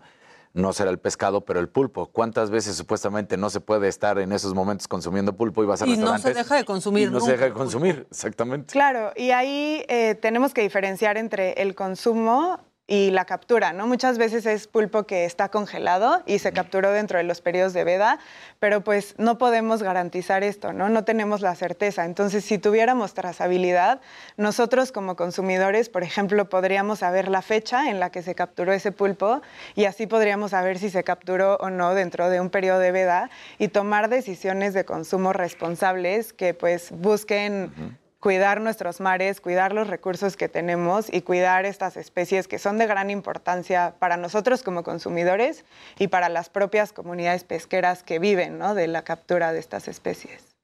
Lo que están diciendo aquí, dice Maritere Cobb, los restaurantes locales están en crisis por la gran industria de los nuevos restaurantes en la zona de la Riviera Maya. Claro. También está sucediendo. Sí, es algo, te digo, nosotros hicimos este estudio en Ciudad de México y en Mérida, de hecho con personas que nos mandaron ellos su propia muestra de pescado. En esta ocasión no fuimos nosotros. Eh, lanzamos una convocatoria abierta con, llamada Ciencia Ciudadana. Buscamos detectives del fraude, es decir, gente que comprara pescados y nos los mandara a nosotros para analizarlos. Analizar. Una parte de esto fue hecho en Mérida y también pues ahí encontramos que más de una de cada tres veces les estaban dando una especie completamente distinta. Es lo que te iba a preguntar. ¿Hay algún lugar de nuestro país en donde esté pasando esto más que en todos lados? Pues mira, la Ciudad de México es donde encontramos de los porcentajes más altos, pero sin embargo, en todas estas ciudades que te comento, los porcentajes no varían mucho, ¿no? Estamos en altos porcentajes de sustitución a lo largo de todo el país. Pero sí, sí sería importante saber también en esto, y haciendo alusión a lo que decía Maca, ¿es más cerca de las costas o es más lejos de la costa? Ahorita decías, la Ciudad de México, claro, en el centro, porque es más difícil encontrar desde cuál punto pueda venir, desde qué puerto, ¿no? Entonces igual cuando estás cerca del puerto es más fácil que sepas que no es lo que te están Pues vendiendo. pensarías, pero Exacto. Sí, justo nosotros teníamos esta hipótesis que probamos que estaba equivocada porque el año pasado hicimos el estudio también en Ensenada, que como saben, pues Ensenada es una Claro. capital gastronómica, los restaurantes ahí pues son de gran fama y encontramos más o menos un 48% de sustitución, ¿no? Entonces altísimo, es altísimo. Entonces esto nos dice que no importa qué tan lejos o cerca estemos de las costas, realmente no nos salvamos de ser engañados. Y lo más grave pescado. es que no puedes detectar dónde está la trampa, ¿no? Exacto. O sea, porque no sabes si es el restaurantero que tomó esa decisión o fue alguien antes del restaurantero y a él lo engañaron también. Exacto. Y como comensal es muy difícil darte es cuenta cuando ya te llega un ceviche o cuando ya te llega algo preparado, prácticamente no lo notas. Exacto. Y justamente por eso, para proteger a los consumidores, que son en este caso, pues muchas veces quienes se encuentran más vulnerables, necesitamos tener información acerca de lo que estamos consumiendo. Oye, Mariana, ¿y esto es un caso que ocurre únicamente en países como el nuestro o es una tendencia también internacional? Pues en Oceana hemos hecho estudios en otros países, somos una organización internacional, estamos en diversos países y hemos encontrado que también se da este tipo de problemáticas. Por ejemplo, Perú también tiene esta problemática. En países como países de la Unión Europea, por ejemplo, ha disminuido esta problemática porque ellos ya tienen un sistema de trazabilidad implementado para todos los productos que se capturan en estos países y los que importan. Entonces, esto nos demuestra que pues tener este tipo de mecanismos que recaban información acerca del producto que estamos consumiendo sí sirven y sí tienen beneficios para evitar este tipo de engaños y para bajar los porcentajes de sustitución. ¿Y esto se agudiza en fechas en específico? Pues mira, nosotros hicimos este estudio eh, más o menos de octubre a diciembre del año pasado. Fue cuando mandamos estos kits de recolección a las personas. Entonces, las, los datos que tenemos son de este periodo. La verdad nos encantaría, por ejemplo, hacer el estudio, es decir, el muestreo Semana Santa, durante ¿no? Semana Santa Ujú. para ver Claro. si a lo largo del año van variando estos porcentajes dependiendo de si están relacionados con un mayor o menor consumo de pescado.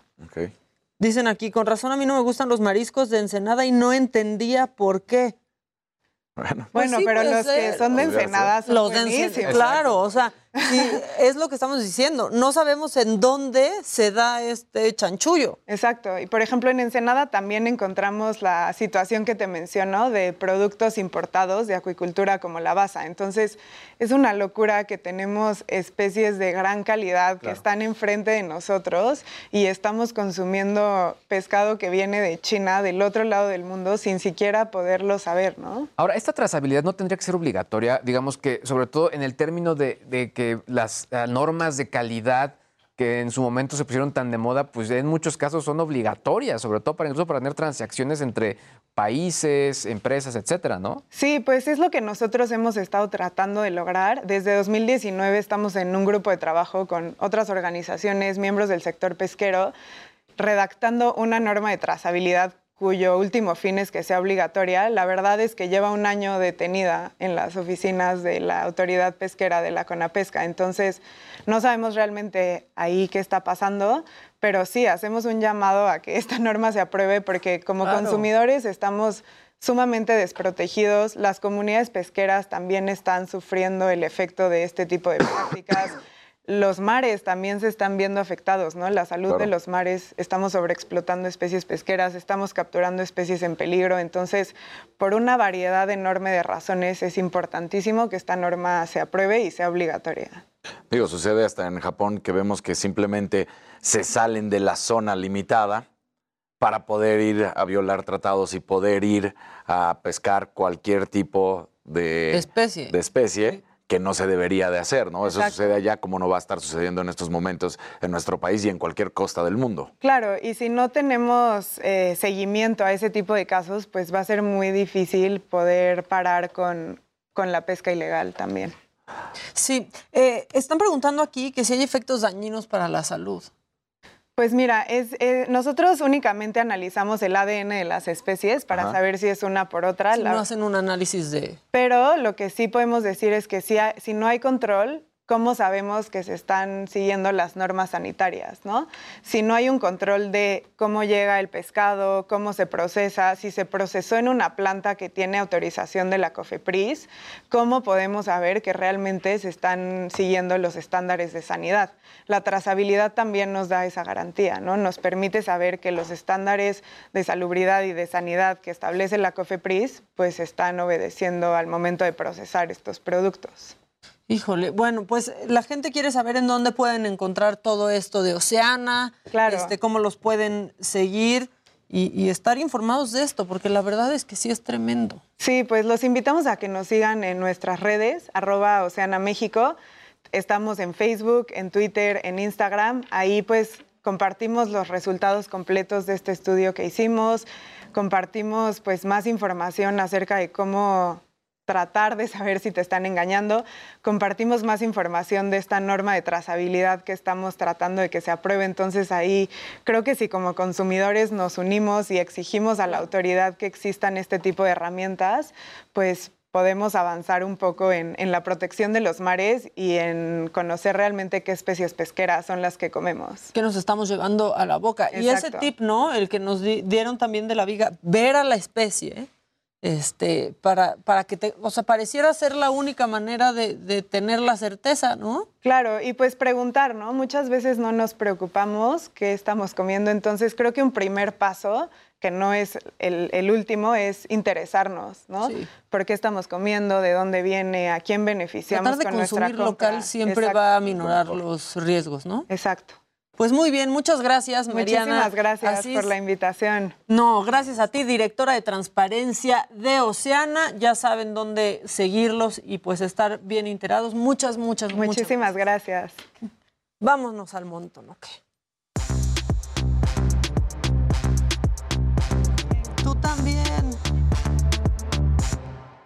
Híjole, pues que no les den gato por Sí, sí, liebre. está bravo, ¿no? Como, como la camiseta de Maradona. de Sí, ¿qué tal? Gato por liebre. Gato por liebre. Que, que ahí está un poquito, ¿no? Porque sí la usó, nada más que en el primer tiempo. Pues entonces es publicidad engañosa. Exacto, es- Porque no es la del gol, la de los del goles. gol, la de los goles, exactamente. Entonces ahí está esa situación. Ya te puse el tiro a gol. ¿Qué tal, eh? Para que no digas que no, estamos al pendiente de todo. Bueno, pues tenemos que hablar de lo que viene en la jornada 13 del fútbol mexicano. Para muchos, ¿por qué la relevancia de esta jornada? Porque aquí es cuando se dice que realmente inicia el torneo de fútbol mexicano, que las jornadas previas han sido como el calentamiento y vamos viendo, porque ya sabemos que, por ejemplo, el América, que hace tres jornadas era el último lugar, gana tres partidos y ahora resulta que ya está casi, casi en zona de repechaje. Nada más le faltaría unos puntitos. Entonces, esa es la mediocridad de nuestro fútbol mexicano. Y ahorita es el América. Pero, como ejemplo al América. Sí, eso va pero lo que iba a decir, ahorita es el América, pero por ejemplo, el torneo pasado fueron los Pumas y el antepasado fue el Puebla. Y, y así nos podemos ir. Siempre es este sube y baja. El del rico fútbol humillando al mexicano. pobre. El rico humillando al pobre. El poderoso. El poderoso. Oprimiendo. ¿Qué tal? Oye, bueno, pues Puebla recibe a Pumas, Mazatlán, a Cruz Azul. Ambos son esta noche. Y ya lo decíamos, viene la vuelta, que será el martes, de la Conca Champions, que está ganando los Pumas 2 por 1. Esos son los juegos más destacados. Y la, la nota también a rescatar es que Floyd Mayweather vuelve a salir del retiro, pero no de manera oficial. ¿Ahora para qué? Para una pelea de exhibición. Otra pelea de exhibición. Ya sabes, le dicen, oye, él, él quiere mantener su récord 50-0, nunca he perdido, soy invicto. Su récord en el banco. Y su récord en el banco. Entonces, bueno, pues una peleita, 15 millones de dólares, dice, va, pero no es oficial, es una pelea de exhibición. Entonces va a estar enfrentando a Dangerous Don Moore, una contienda que se va a celebrar en el helipuerto en Dubái. Y esto, bueno, de acuerdo al portal TMS, eh, es un evento que va a llevar por nombre The Global Titans Fight Series. Eh, Así que, pues ahí estarán ¿TMS o enfrentándose. TMC? TMZ, perdón, TMZ. Ah. Sí, cierto. 15 millones gane o pierda, seguramente. Sí, claro, claro. Claro. No, y esos son para él. Claro, ya Porque más de entrada. sí, sí, más ya. lo que puede, así. lo Ahora, que tenemos ganar. otras peleas pendientes de exhibición, que tendrían que ser la de Will Smith y Chris Rock Sí. y la de Trejo y Adame. De menos un Celebrity Deathmatch, algo por el estilo ya de plastilina. Sí, sí, sí, por favor, que salga. Digo, la, de Will Smith contra Chris, pues se ve un poco. están en categorías diferentes. O sea, Will Smith es un peso pesado y. No va a pasar, pero Jimmy, ¿viste el video que, que, o sea, están saliendo ahora cosas horribles de Jada Pinkett y de Will Smith? Y un video que subió alguien cuando Jada Pinkett estaba haciendo un, un en vivo en Instagram y de pronto decide, ahorita se los voy a mandar a la cabina, pero decide empezar a grabar a Will Smith y preguntarle cosas y se pone histérico y le dice algo así como de, no me preguntes algo y simplemente empieces a grabarme. A su Ella se- esposa. Sí, sí, sí. Ella lo empieza a grabar a él y de pronto como que a él no le parece este, buena idea que lo esté grabando Jada y él se lo hace saber en ese momento. Y este es un video que realmente pues ya es eh, viejo y como que pues pone en evidencia que quizá Jada, eh, pues no sé, ni, no sé ni cómo explicarlo, ¿no? Pero como que incomoda a Will Smith y quizá eh, pues Jada ahí tenga como un papel extraño en esta relación. O, o que básicamente había también ya problemas entre ellos, ¿no? O sea, que quizá no estaba tan, digamos que la relación Pues es que tan buena. Juegan ¿no? a decir que son una buena pareja, y yo digo juegan, yo no vengo a juzgar, cada relación es diferente, pero pues que salieran en, en la pandemia cuando decían que, ah, pues sí, me puse el cuerno, pero somos felices. Y luego resulta que no, entonces... No, en este video él se ve súper agresivo, ¿eh? Este, lo voy a buscar ahorita. Pero sí, ¿no, Jimmy? Sí, Casarín decía eso, ellos aceptaban de alguna manera u otra que pues tenían una relación abierta y que los dos, que era consensuado y que estaban, este, que no tenían problema el uno con el otro de tener esta relación abierta, pero Poliamor. pues, quién Ajá. sabe, yo creo que por atrás quizás sí tenían, ¿Qué pasó? este, estaban peleados el uno con el otro, pero como para mantener esta imagen ante los, ante los medios de comunicación. de ¿Era una poliamor por, por, por atrás? Ah, ahí está el video. Escuchen, escuchen y vean. I would say don't just start filming me without asking me Oh my goodness. if you could film me. Astaire, come help us again, please. I'm still dealing with foolishness. Don't. No, no, she, yeah, because she don't just. Would you say that she helped us heal the hurts that we caused between one another? My social media presence is my bread and butter, okay? So you can't just use me for social media and not, you know, don't just start roll. I'm standing in my house. Don't just start rolling. Digo, en una parte tiene un poco de razón, ¿no? O sea, le dice, a ver, mi imagen, no, a Ay, ver, pero la está no. grabando su esposa y están en vivo. Ahora sí que los están viendo. Pero él está diciendo, ¿no? Tú estás utilizando tus redes para hablar de ti. Y de repente, pues igual y no tienes jale y entonces, no sé, o sea, estoy interpretando y me empiezas a utilizar a mí, pues no, es mi imagen, ¿no? No, pero, pero le dices cuando ya dejó de grabar y saludas Sí, y haces exacto, como que te vas al baño claro, y después le dices, oye, no me empieces a grabar, pero no ahí. O aplicas el avísame. Ajá. ¿Qué pasó, Jimmy? Oye, Maquita, aquí justamente están poniendo en el chat que ayer Jada declaró que no pidió ser defendida por Will Smith y Pues sí. pues, mu- muchas personas también se sacaron de onda de cómo Jada de pronto, pues Will Smith al defenderla de esta forma, Jada ahorita le está dando un poco la espalda a, a- a lo que hizo Will Smith en la entrega de los Oscars. Pues sí, y aquí alguien dice en el chat que no está siendo agresivo. Pues yo siento que sí está siendo pasivo-agresivo en la forma en la que se enojó y ahí, por lo menos alguien, desagradable ¿eh? y sangrón con su Ajá. esposa. Eso sí. Eh, Eh, yo creo que de menos eso sí, o sea. Por lo menos pesado sí está haciendo. Sí. Yo sí tengo mis, mis teorías conspiratorias, Maquita, de que Jada sí se ha de traer al Will Smith así, mira, Pues ahí no se ve mucho porque, o sea, ahí no se ve, ahí sí es una reacción muy rara de él. ¿Tú qué piensas? Pues es que igual sí es incómodo. Yo- a mí tal cual, o sea, para que alguien reaccione de esa manera quiere decir que algo ya había Que algo atrás hay entre- y que no lo terminaron de solucionar. Y además parece ser que están saliendo de terapia, ¿no? Porque no, están hablándole a su terapeuta de y lo mucho que nos ha ayudado y de repente este le mete el descolón. Sí. No vayan con esa terapeuta. Bueno, este, vamos a un corte, pero al volver eh, vamos a hablar con Salvador Guerrero sobre dónde acudir por atención psicológica y legal gratuita ante situaciones por estrés, ansiedad, depresión o por ser víctima de algún delito. Un tema muy, pero muy importante. Vamos a un corte y ya volvemos. Esto es Me lo dijo Adela.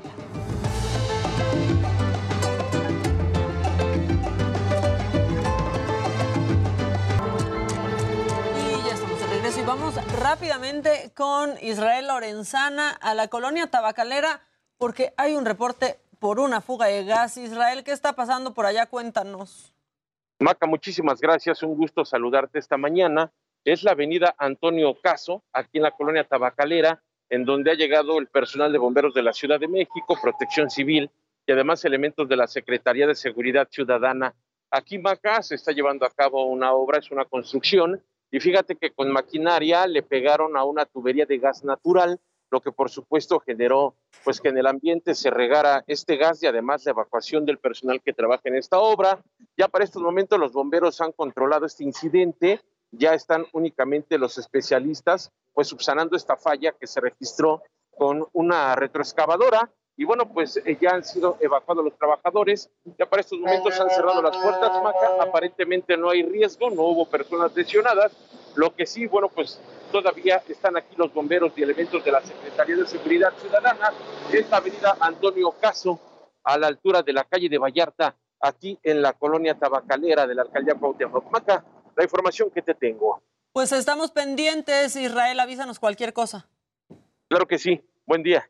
Buen día para ti también. Miren, hoy tuvimos a Cilantro y. Sí, ya estuvo Jerry Galicia y Lorenzana siempre al pie del cañón, ¿verdad? Bueno, ya vamos con, con el tema eh, que les anuncié antes del corte. Está Salvador Guerrero. Él es consejero presidente del Consejo Ciudadano para la Seguridad y la Justicia de la Ciudad de México y vamos a hablar de, de esto y es no cargues solo tu cruz, es atención psicológica eh, ilegal gratuita ante situaciones por estrés, ansiedad, depresión, por ser víctima de algunos delitos y situaciones que en especial creo que cuando vienen las vacaciones también un poco se recrudecen. ¿Cómo está Salvador?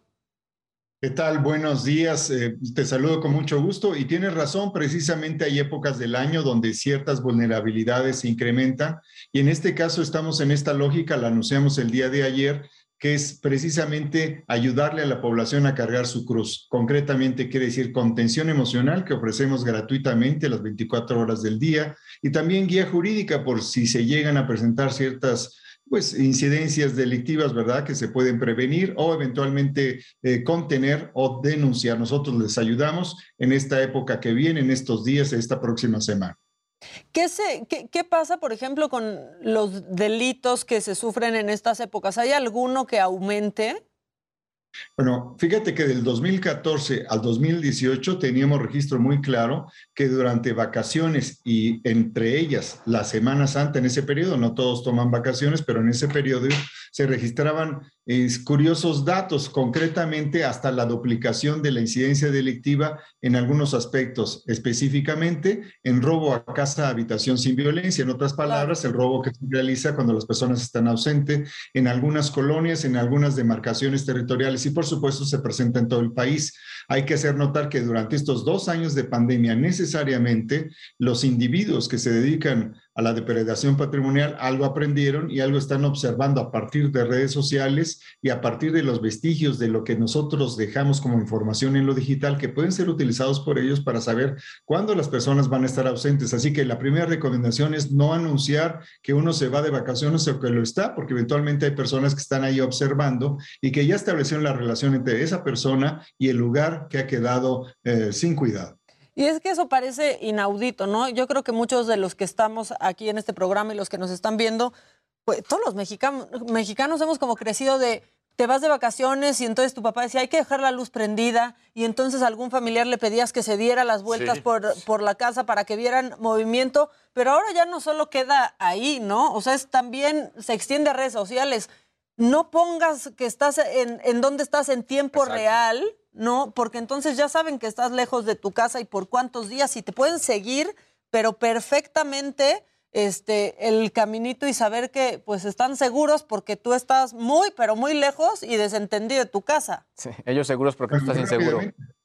Sí, hay que decir que el Consejo Ciudadano este año está enfatiza- enfatizando esta dimensión de ciberseguridad, de una cautela cívica digital que nos permita reconocer que somos parte de la solución, así como podemos ser parte del aumento de nuestra vulnerabilidad. Claro. Eso significa que hay que tener cuidado de lo que dejamos ahí en Internet. Y debo decirte también que yo fui víctima de robo a casa habitación sin violencia y solo fue una comida de una hora cuando regresé a tu casa ya estaba abierta y con doble, con una doble barreta tiraron hasta pedazos de concreto. Y yo vivo en una alcaldía, digamos que presume de tener una cierta, pues un índice de seguridad eh, no necesariamente es mejor, pero está avanzado, que es la Benito Juárez, y de todas maneras ahí ocurrió. Entonces, sí hay que tener cuidado con la dimensión digital combinada con la dimensión material, que en esta época de Semana Santa puede ser una doble vulnerabil- vulnerabilidad, por eso estamos ahí atentos en el Consejo Ciudadano ofreciendo este esquema de ayuda, de auxilio y de atención.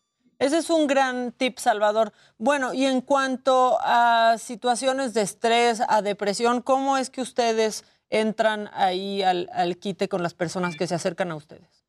Bueno, lo que tenemos de algu- algunos datos que pueden ser significativos y que te comento, 18% de las personas que nos reportan para atención tienen problemas de pareja, hay un porcentaje también muy importante de 10% de problemas familiares, 10% de rupturas, 8% de violencia, eso es lo que nos, se nos reporta, ansiedad ocupa el 7%, depresión 5% y el duelo que apareció en esta pandemia ocupa el 4%. Hay que decir que todos tenemos en nuestras manos la posibilidad de aliviarnos y si no podemos, podemos acudir al Consejo Ciudadano que tiene esta oferta muy amplia. Somos 100, hay 117 psicólogas y psicólogos que atienden 24/7 también por WhatsApp en el 55 55 33 55 33 y hemos observado estas frecuencias que te acabo de comentar.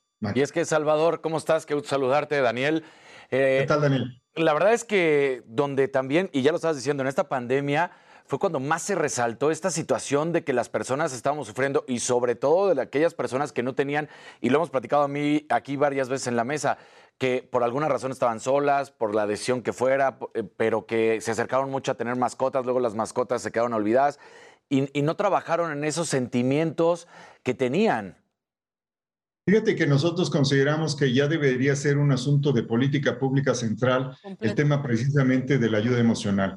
En el Consejo Ciudadano estamos reivindicando eso desde el inicio de la pandemia. Creemos que tiene que crecer la dimensión de la agenda propiamente política en reconocer lo relevante que es el sistema de salud en general que atiende el cuerpo, pero también el sistema de salud eh, general y en particular que atiende la, la salud mental. Desde un punto de vista ciudadano, y ciudadano político, esto debe estar en el centro de una agenda que debe reconocer los impactos que hubo por la convergencia de crisis. Imagínate, no educación, no empleo, no situaciones diversas que implican en algunas entidades, especialmente, no tanto en la Ciudad de México, que tiene un avance importante, pero en algunas entidades, pues inclusive el aumento de la inseguridad. Entonces, yo creo que todos estos elementos nos deben obligar a plantearnos con una narrativa ciudadana la importancia de una agenda pública que tenga la dimensión de contención emocional. Oye, Salvador, justo el día de ayer platicábamos que, pues bueno, marzo es el, es el mes de la. de abril, perdón, es el mes de la declaración anual para personas. No nos lo recuerdes, Ayer- el- que yo voy a necesitar acompañamiento. Marzo fue el de las personas morales,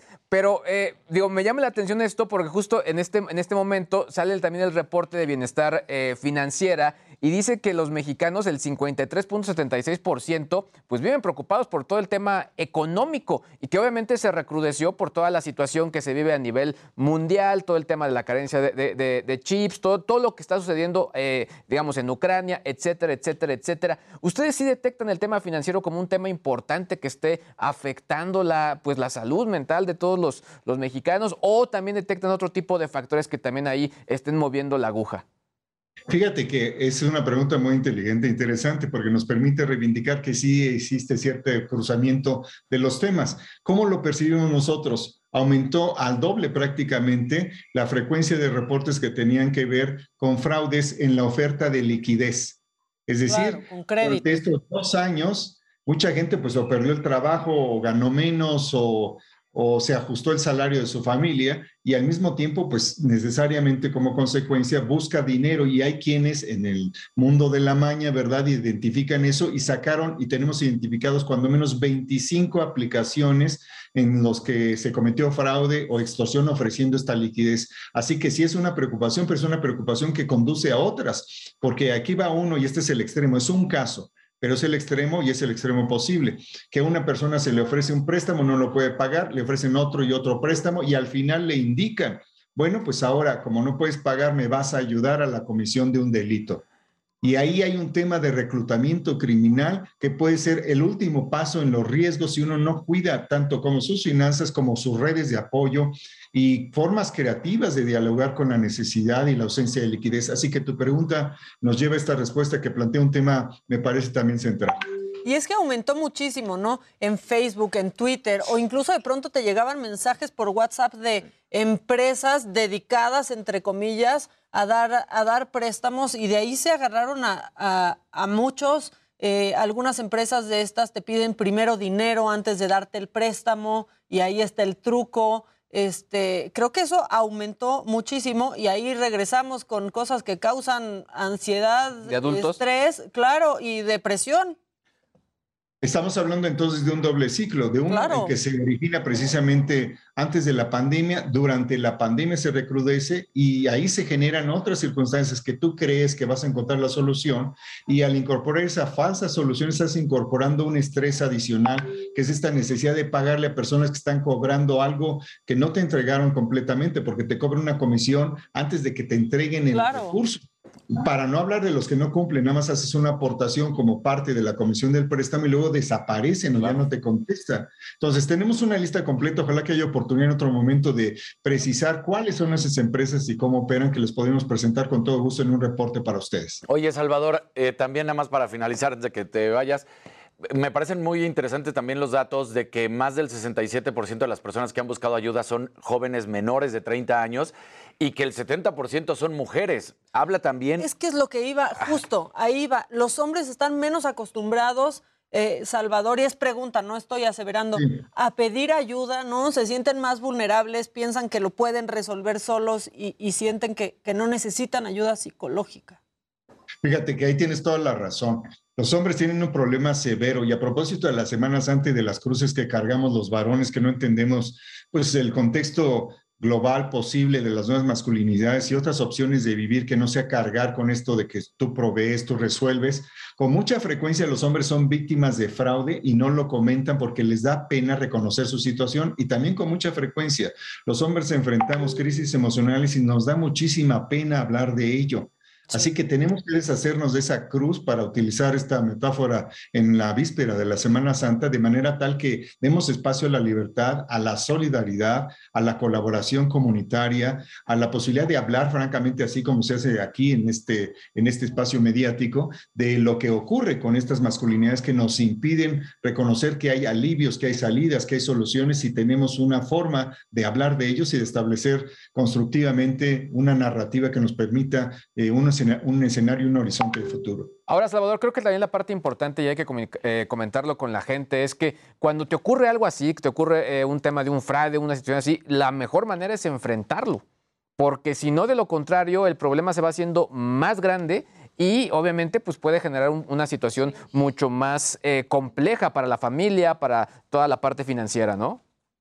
Bueno, ahí eh, no solo es enfrentarlo en general, sino en particular para nosotros eso quiere decir hay que denunciarlo, hay que reportarlo. Vamos a suponer que por el monto de fraude, y lo tenemos muy medido, que el monto puede ser del fraude pues, alrededor de 10 mil pesos o menos, tú valoras que no vale la pena ir al Ministerio Público.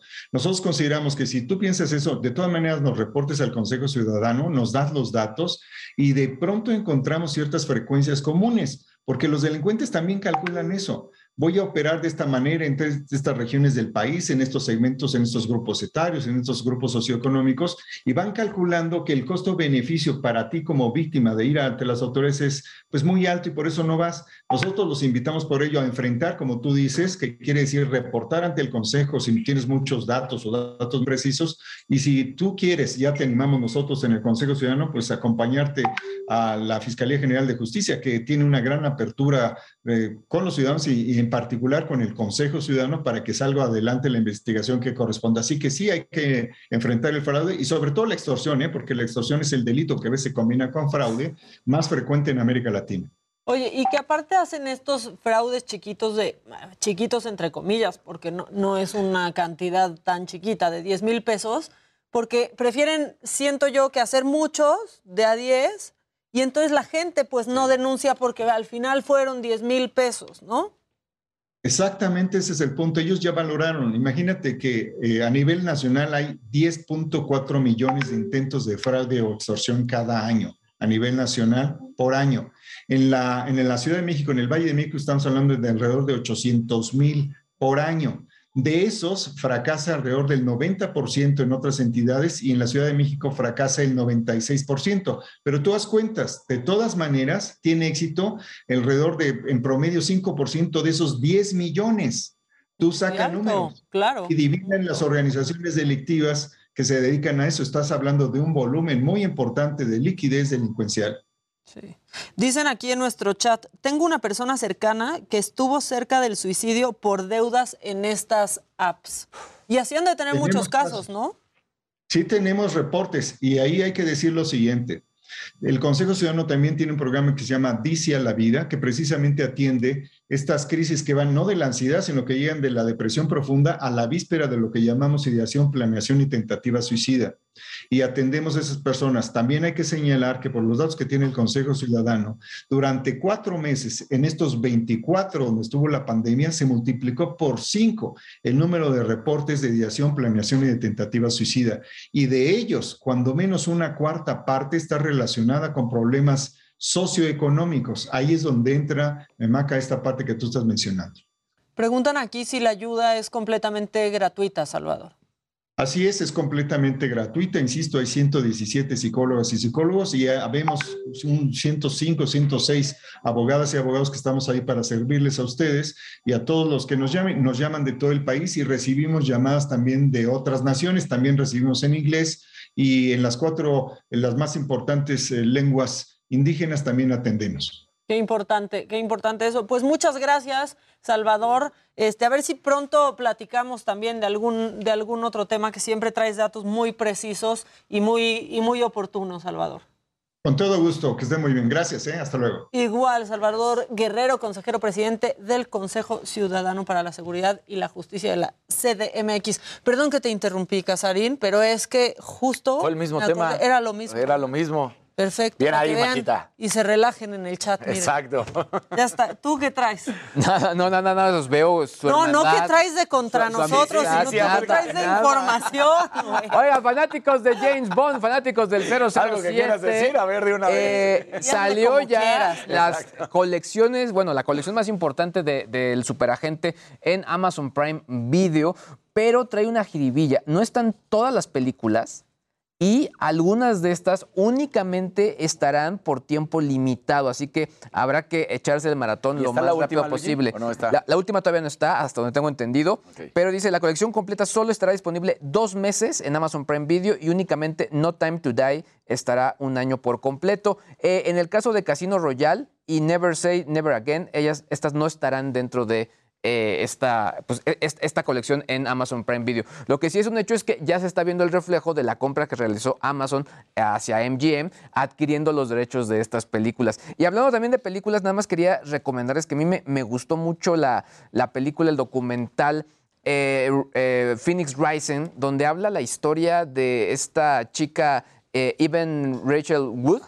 Eh, que obviamente pues toda la experiencia que tuvo eh, eh, pues con este Marilyn Manson, horrible la, la situación. Quiero verlo. eh, Hoy Horrible. voy a Y ver que Marilyn eso. Manson a la fecha se sigue defendiendo diciendo La quería no. hasta demandar o la demandó. Exacto. Algo Dice, así. ella siempre supo, híjole, tú ves el documental y no, ¿qué? No, yo vi la primera parte ayer y sí fue de wow. O Es- sea, Es ella, ¿no? es ella, exactamente. Está, está, digo, está muy bien contado.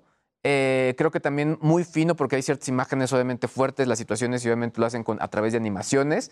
Y pues bueno, van mezclando entre la situación donde ellos tratan de mover eh, el- el- los casos porque tienen el problema que en su momento solamente tenía como una referencia de tres años para poder ejercer el tipo de demanda. Ellos están buscando que sea hasta 10 años para que poder... Para eh, poder tener más. Exactamente, un, un- un mayor rango. Entonces hablan, eh, está como esa historia y obviamente la historia que ella pues tuvo. Eh, hay que recordar que esta actriz fue la que interpretó eh, la, la- la película Dirtin, que pues ob- obviamente habla de estas situaciones de, de adolescentes y que pues bueno, o sea, que no Ah, tiene... Era ella. Era ella. La de. Era creo que ella. español era a los 13. A los ¿no? 13, Sí, ¿no? exactamente, exactamente. Fuertísima esa Pero- película. Exactamente. Digo, no, no, obviamente no es como una película así como divertida, obviamente, me- me- y además es un documental, pero creo que para entender lo que está sucediendo y sobre todo, pues todos los casos que estamos viendo en México, también los que platicamos esta semana, pues bueno, creo que también vale la pena ver esta, esta- este, documental, dos partes, ¿verdad? Buena recomendación. Exactamente, sí. Buena recomendación para el fin de semana.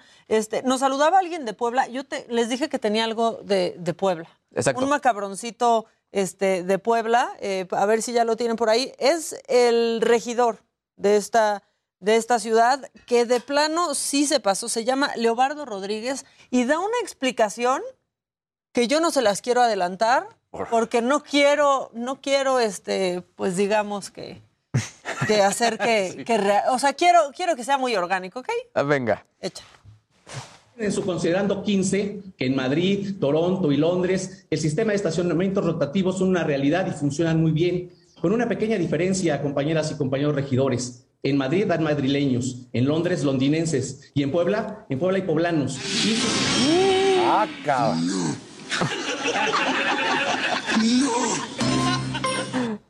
Con una diferencia, no, pues sí. No, hombre. No, digo, aparte, pues que sabiendo, pero ¿qué quiso, quiso decir que, pues, ¿Cómo de- madrileños son más educados? Como decía son unos genios, ¿no? No, o sea, ese es el regidor de la ciudad, así de no nos defiendas. Híjole, se me hizo fuertísimo, la verdad. Exacto. Con una diferencia. En Madrid hay madrileños. No, pues sí, que aparte que sabio. Que al final de ese video sale Derbez, que eso también estuvo macabrón, este, Jimmy, a ver si nos cuentas, que dijo que Televisa lo vetó. Ah, sí. Dijo que Televisa lo vetó, exactamente, mi querida Maca. Dijo que Televisa lo vetó y la gente pensaba que Televisa realmente lo había vetado por darle entrevistas en su momento a TV Azteca. Entonces, Derbez sale a aclarar que eso jamás sucedió, que él le daba entrevistas a TV Azteca desde que trabajaba en Televisa, que realmente no fue por eso y nada más como que pues dejó al entendimiento de la gente que por lo que lo habían vetado realmente de Televisa era una cosa muy obvia. Como que él en el video realmente no explica por qué lo vetaron de Televisa, pero deja muy en claro que no lo vetaron por haberle dado entrevistas, entrevistas a TV Azteca, que eso era la gente por lo que creía que lo habían vetado de Televisa. Sí, porque lo pone en el video, ahorita, ahorita lo ponemos, este, ahorita se los mando. Sí dice, ¿ustedes por qué creen que fue? Sí. O sea, sí lo deja ahí muy, muy claro. O La sea, familia sin decir manda la indirecta. ¿no? Eh, la familia, sí, pero aparte VIX no había anunciado un canal de Derbez. Sí, exacto. Y además también, eh, obviamente, él fue productor de Vecinos. Sí, O ya- es todavía. Yo, creo que ya que es solo Elías Solorio, pero VIX iba- había dicho que iba a tener un Derbez Channel, ¿no? Sí. Va a haber contenido de VIX producido justamente por Eugenio Derbez. Y VIX, pues, es eh, de Televisa. Entonces, vetado, así como vetado, vetado, no está. O ya se lo quitaron, el veto. No, es que todo quitaron. salió porque en una en un evento dijo que qué chistoso que había este cámaras de todos los medios menos de Televisa. Ahí fue cuando Mm. empezó todo. Ok. No, pues Ahí fue cuando empezó todo, ajá. Y la gente, pues, la gente decía, a Eugenio Derbez lo vetaron de Televisa por darle entrevistas a TV Azteca. Y él sale a aclarar que él desde que estaba en Televisa daba entrevistas a TV Azteca y no es cierto que lo hayan vetado por eso. Oye, Luisito, y la que a mí me gustó mucho fue tu recomendación de la semana pasada, la del estafador del Bitcoin. Está bueno, ¿no? Está re bueno, güey. Sí, Oye, sobre- ¿y cómo, cómo están jugando los servicios de streaming con este tema de los estafadores, no? Y, y les está yendo tan bien. Sí, creo que vale a tener mucho la pena, sobre todo para entender eh, varias cosas. Un poco lo que les decía, ¿no? La investigación de los, pues, ciudadana. Y por otro lado, también cómo es eh, importante mantener la calma en este momento con todo este nuevo, pues, nueva economía que sí te, te puede dar la vuelta de un momento a otro. Y que también, yo, yo hacía la reflexión de decir, a ver, no, no, tú no te pones a checar los antecedentes penales de los directores de, de ninguna plataforma, ¿no? Pues no. Claro.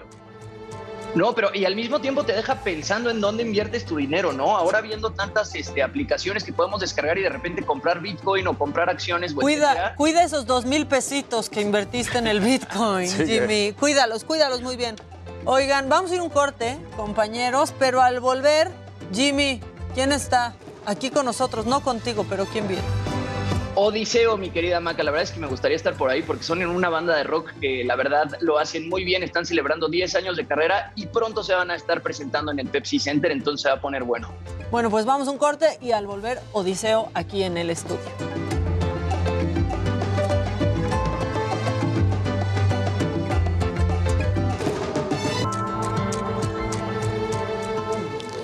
Yo ya no pienso en ti,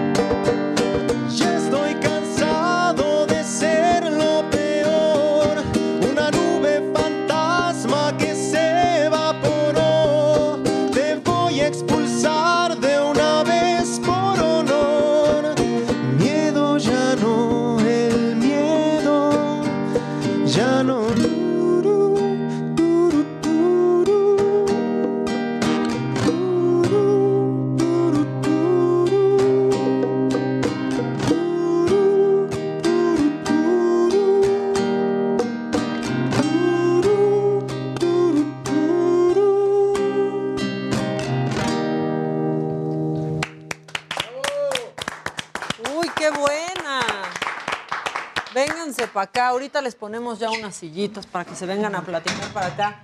Odiseo, Jimmy, te la perdiste ¿eh? por estar allá en aislamiento.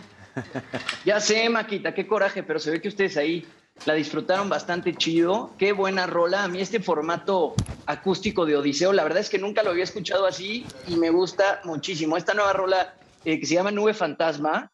Yo te decía que yo nunca había escuchado un Odiseo así que empezara un poco pues, con instrumentación de bolero y ahorita ellos nos van a contar cómo es que se atrevieron a hacer pues algo tan diferente a lo que nos tenían acostumbrados. Está padrísimo. Yo me sentí en un unplugged. Exacto. ¿No? Gracias. ¿Cómo están? Cuéntenos, cuéntenos de miedo, ya no. Muy bien, pues muy felices, gracias por, por recibirnos. Y pues sí, Nube Fantasma es el tercer sencillo de este disco que se llama Generación Inmediata. Y pues es una canción que sí hemos estado tomando algunos riesgos con esta y con otra que se llama La Tregua. Eh, somos una banda de rock alternativo un poco más bailable y esta vez decidimos explorar como ritmos un poco más latinos, balada, eh, esta canción que es mucho la combinación de un bolero con el, con el rock. Entonces yo creo que, que nosotros lo necesitábamos como, como banda, hacer es- canciones un poco más sentimentales, más, más dolidas y, y a la gente le está gustando mucho. Es que los rockeros luego son los más románticos. No hay unas letras que dices, no, sí son muy tiernos. Tiene muy bonito corazón, muchos Exacto, donde un corazón tierno y noble. Sí, pues yo creo que el amor es eh, algo de lo que todos entendemos y la verdad todos hemos sentido en algún momento y pues hablar de eso es lo más natural, coherente y honesto que podemos hacer. ¿Y escriben entre ustedes? Perdón, Jimmy. Sí. ¿Escriben entre ustedes? ¿O se juntan para escribir? mandan ¿Les WhatsApps. mandan canciones? Nos mandamos muchos WhatsApps, ¿eh? O sea, nosotros dos que somos los que hacemos como las letras, de repente me sale una canción, se la mando a Juan, oye, fíjate que, que me, me surgió esto y él me ayuda como a, a acabar de cuadrar la idea, yo con la música o ellos con, con la banda, ya cuando más o menos está la canción, nos- no nos queda, ¿qué hacemos? Y pues ahí entre todos la, la acabamos. La acaban de armar. Jimmy, perdóname. Chicos, eh, ¿en qué se inspiraron para la instrumentación de Nube Fantasma? Porque a mí en un principio, cuando yo escuché la canción por primera vez, a mí me sonaron los instrumentos un poco a Kings of Convenience, no sé si a ustedes también, y de pronto yo caí en cuenta que los había producido Manu Jalil, produjo este nuevo disco, que Manu Jalil es un productor extraordinario, ¿no? Él produjo a Mon Laferte, con ella ganó un Grammy Latino. Eh, sí, ¿a qué suena para ustedes Nube Fantasma? Y, eh, pues, ¿cuáles fueron los retos de pasar de tocar puro rock a de pronto hacer eh, una canción más acústica como lo es Nube Fantasma? Pues en específico con Nube Fantasma lo que sucedió es que nosotros tenemos como ese estigma de repente de ser una banda que, que sonamos mucho a, a una banda eh, estadounidense, europea, etcétera, y, y necesitábamos acercarnos como a esta raíz de, de la música latina. Y la referencia pues fue mucho, tal vez, eh, Maldita Vecindad con Kumbala, Claro. eh, María de Café Tacuba, eh, Shakira. Shakira. Antología. Canciones que nos gustaban demasiado y que decíamos, oye, ¿por qué no tenemos una canción así? ¿no? Es padrísimo que pongan a Shakira de referencia. Ah, nos encanta. ¿Verdad? Es que, es que justo eso, es una gran combinación. Y porque de pronto, yo les dije en el corte que amo la de Mentía, o sea, Sí. es de mis canciones favoritas. Y es completamente distinto, o sea, no la letra, el ritmo, Sí. ¿no? La música. Pues yo creo que eso también habla como de nuestra madurez como musical. En un punto como que queríamos sonar como a puro rock y ahora creo que nos acercamos como a otros géneros, ¿no? Como puede ser el bolero. eh, no sé, creo que todos somos muy fanáticos de Luis Miguel y este tipo de cosas. Entonces creo que el bolero está muy interiorizado en nosotros. Entonces moverlo de, de nuestro interior a la música creo que es lo interesante, ¿no? Que la gente tenga pues más recursos musicales a- Ujú. en estos tiempos que como que está como Y medio llegar a más gente, ¿no? Que quizás no atraparon con otras canciones, mm, haciendo estos cambios, pues, sí. abre su espectro, ¿no? Eh, Es que creo que ha sido de lo mejor, ¿no? De esta nueva etapa, que hay mucha gente que, o sea, tal vez esta canción este, es su primera canción que escucha de Odiseo, ¿no? Por ejemplo, tú tienes Mentía, ¿no? Que es una canción tal vez un poco más vieja, pero es bien interesante cómo ver hay- que hay gente nueva, nuevas generaciones que se acercan a Odiseo y que, que llegan y creen que este es nuestro primer disco, ¿no? Segundo, ¿no? Entonces... Ahí está, es que es una rolota. Gracias. Gracias. Digo, no sé en qué momento de mi vida estaba yo que me, gust- me empezó a gustar tanto, pero es buenísimo. claro. ¿Quién te habrá mentido? Uy, luego te platico, compa. Y, y es que al final del día eso es lo, lo que hace la música y eso es lo que hace una letra, ¿no? Siempre se engancha con el que en ese momento la necesita y es cuando más puedes disfrutar de una rola, porque es cuando te sientes interpretado por una banda, ¿no? Fíjate que tenemos público que nos sigue desde el inicio de la carrera y es sorprendente ver que ver a la parejita de novios que ahorita ya son esposos y tienen hijos, eh, como que crezcan con nosotros es algo muy, muy bonito y se identifiquen después de tanto tiempo con nuestra música también. Y que ahí sí triun- triunfó el amor, no como en Nube Fantasma. No, pues fíjate que con Nube Fantasma el, el tema no es una relación personal, sino es hablarte a, a ti mismo. Es como si te estuvieras viendo en el espejo y decir, "Ey, yo ya no pienso en ti, que es como ese, esa segunda personalidad que no te deja crecer, que no te deja... O sea, todos tenemos esa dualidad dentro de siempre nosotros. está, ¿no? Ahí como Sí. jalándonos. Entonces es como una canción de... de pues de- sí, como de mucha superación, de... de Como de sanación, yo creo. Ahora, es, es muy interesante como en la historia de las bandas, como este tema de, de la madurez que tú mencionabas, o sea, se va traduciendo al mayor conocimiento entre ustedes como músicos y por lo tanto quizá una mejor instrumentación porque también ya se van ubicando qué tipo de figuras están haciendo, cómo les gusta musicalizar, qué tipo de melodías pueden experimentar, ¿no? Sí, es que el crecimiento como, como músico se da con, con los años. Eh, como comentaba Manuel, o sea, al principio es como el, así el, el punch, ¿no? sentimiento de, de rockero, ¿no? De tocar la guitarra sin saber tocarla muy bien. Y te vas puliendo con los años, vas escuchando más discos, vas teniendo mejores referencias, lo que te permite realmente componer una canción como, como debe de ser, ¿no? O sea, con cada instrumento en su espacio, teniendo una, atmósfera, teniendo el espacio y, y pues, no sé, creo que es más fácil que sea digerible de esa manera. Claro. Chicos, Jimmy, Jimmy, vas. Es que perdón, porque Perdón. por el delay luego no, se- no sabemos cuándo vas a entrar, pero vas, vas, vas. Pero aquí estoy, aquí estoy. Chicos, están presentando justamente este sencillo forma parte de Generación Inmediata, ¿no? Que es su cuarto disco. Y yo quería ahondar un poco en el tema de Generación Inmediata que tiene que ver un poco con Luis G. ¿no? Porque la Generación Inmediata es esta genera- generación que pues ya ve el contenido rápido, está pegado a la pantalla todo el tiempo, ¿no? Y es la Generación Inmediata también es mucho de escuchar sencillos y la música ha cambiado mucho eh, cómo, la, cómo la escucha eh, pues la juventud ahora. Un sencillo pues dura dos meses y después deja de existir, ¿no? Y ustedes están lanzando un disco completo que se llama Generación Inmediata, que de pronto las generaciones actuales ya les cuesta mucho trabajo escuchar un disco completo. Pues sí, eh, también tomamos ese riesgo porque veníamos nosotros también en ese proceso de lanzar sencillo tras sencillo y la verdad es que cada canción que lanzábamos no sentíamos que estábamos haciendo una obra completa.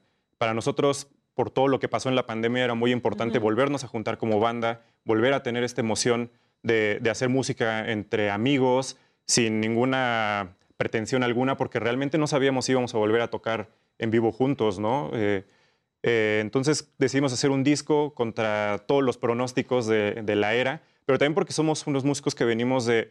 Nos han tocado todos los cambios generacionales, desde que, o sea, surgió MySpace, después Facebook, después Claro. Uy, MySpace. eh, Spotify, todos esos cambios nos han tocado, entonces, pues tal vez hay que adaptarse un poco a, la- a las eras, pero también seguir poniendo tú tus propias Oye, pero reglas. también qué nivel de incertidumbre, ¿no? Lo acabas de definir. O sea, no sabemos si vamos a volver a tocar juntos. Qué Ese- fuerte.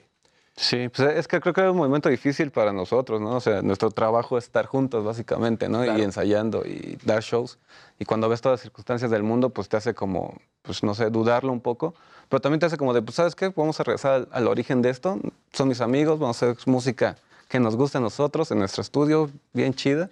Y a partir de ahí trabajemos, ¿no? Y así pasaron la, la pandemia, chambeando. Pues sí, chambeando siempre a distancia. Todo el 2020 fue componer canciones sin saber qué, iba, qué íbamos a, a suceder, qué iba a suceder. El 2021 fue como, hey, ya empezamos a vacunarnos todos, eh, rentemos un nuevo cuarto para ensayar, montemos este disco.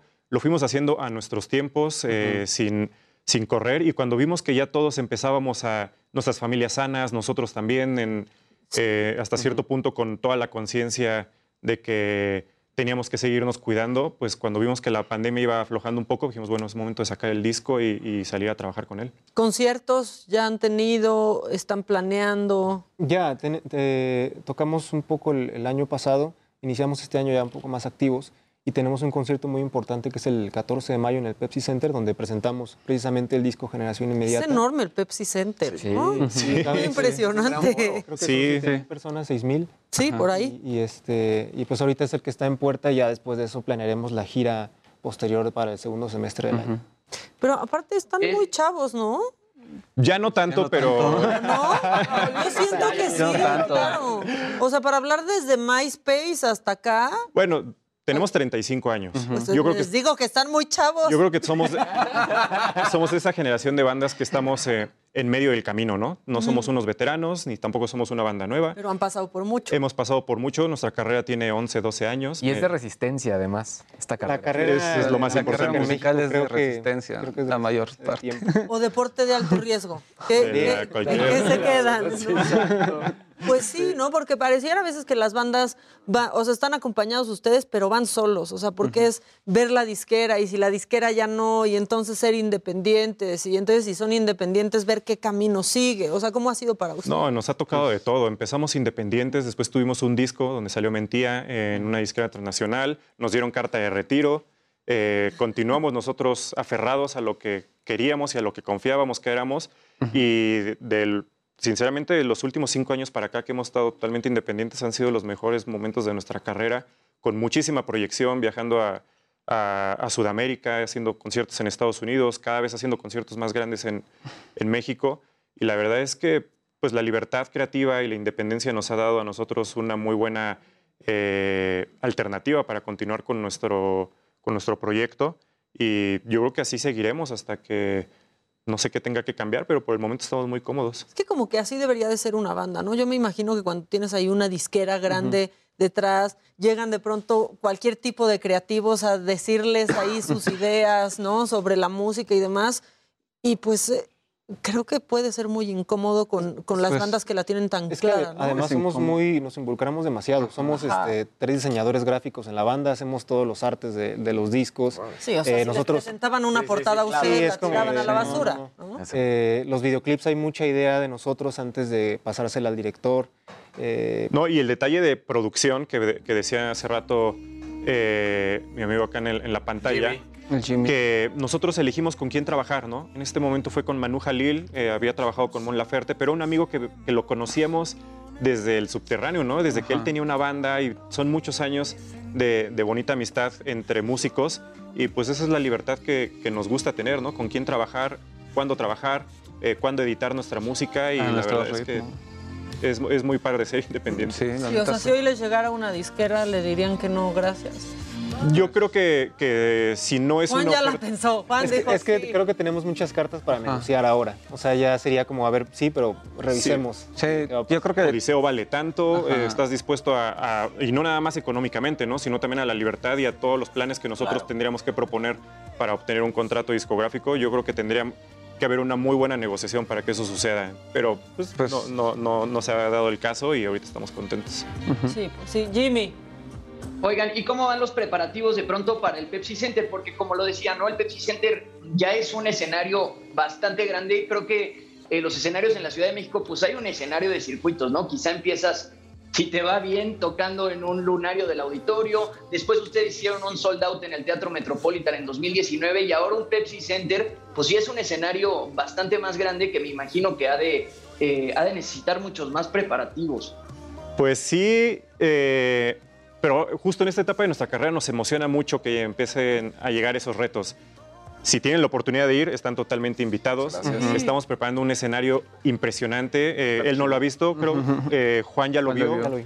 Pero el diseño de, de la producción de los conciertos de Odiseo es muy, para mí es muy especial y muy espectacular. La gente me gusta que se lleve esa bonita experiencia de abrir un concierto de una banda mexicana y que diga, hey, te acabo de ver, ¿no? O sea, que Sí, que sea toda una experiencia, Sí, ¿no? Sí, no nos gusta nada más llegar y poner la pantalla atrás de nosotros, no. Va diseñado momento por momento cada una de las canciones. Eh, el, el set que estamos preparando va a estar chido, es de toda nuestra trayectoria porque pues, ya son muchos discos. Y pues la capacidad, pues ahora sí que esperemos que la gente pues, se descuelgue al Pepsi Center y mientras más personas entren y lleguen, pues mucho mejor para nosotros. Y después que el auditorio. Sería la idea. Eh, ¿no? soñemos, Eh, Es lo que seguiría en la Ciudad de México. soñamos con muchas cosas. Pero muy padre, ¿no? Yo creo que inmediatamente después de- del Pep Center tenemos una, bueno, en planes gira hasta a Estados Unidos, mucho más amplia, y creo que es, o sea, vamos paso por paso, ¿no? Tal vez estaría chido llegar a un, a un auditorio nacional, pero poco a poco. ¿no? Seguro van a llegar. Me dicen que van a echarse otra rolita. Sí. Sí, venimos preparados. Pues ándele, porque nos quedan creo que como cinco minutitos. Vamos. La rola y platicamos. Exacto. Vale. Odiseo cantando en vivo. Tienen que ir al concierto en el Pepsi Center. ¿Vamos? Entramos. Sí. Yo sí voy. la a cuenta, ir. Hay que ir, hay que ir. A ver. La verdad. Vamos. Un,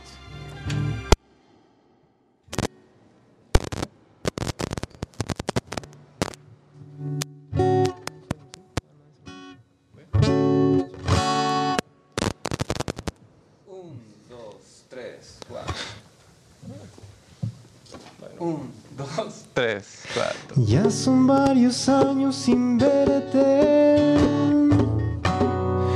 ¿Qué es de tu vida? Sigues bella como esa vez que te despedías. No quiero ser impertinente.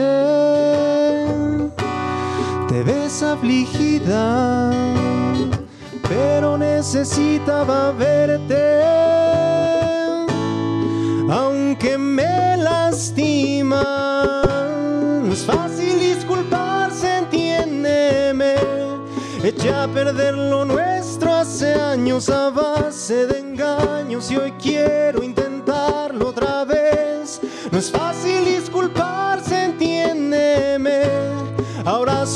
pasado amargo, mis ojos se nublan y quieren llover otra vez. Otra vez.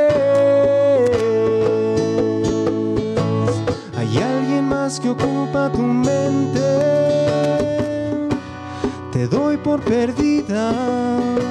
Si me pensaste alguna vez, miente y no me lo digas. Estás donde siempre. Dime, ¿a qué te dedicas? me miras ya tan indiferente que me causa envidia. No es fácil disculparse, entiéndeme.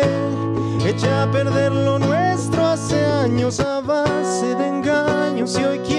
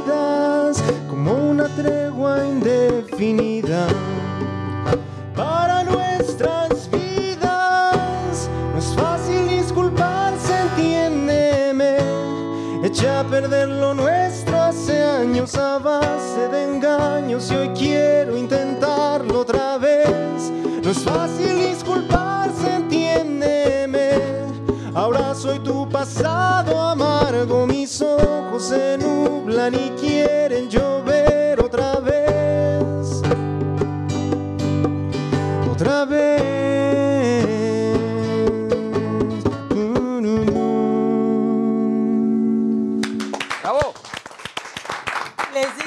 rockeros tienen sí. su corazoncito más que otro. ¡Qué bárbaro! Qué buena rola, sí. Oigan, qué padre, qué chido. Muchas gracias. ¿Qué día entonces en el Pepsi Center? 14 de mayo en el Pepsi Center. 14 de mayo para que vayan comprando los boletos porque seguro va a ser este pues un sold out como ya acostumbran. Para mi cumpleaños. ¿Cuándo es tu cumpleaños? 12.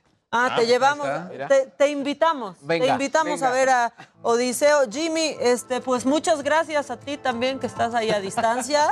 Este, Gracias a ti, Maquita querida. Les mando un beso grande sin COVID. Gracias. Que pasen buen. Que sigas así Sí, para sí. que puedas estar el lunes por acá, porque sí está muy sospechoso que en vacaciones dice que tal vez tiene COVID. Casualmente. Eh, Gisela tiene el, el- el resultado positivo de Natalia, ¿eh? Por si Que no todo esté bien, que todo esté bien, que tú estés negativo, que Natalia se recupere pronto.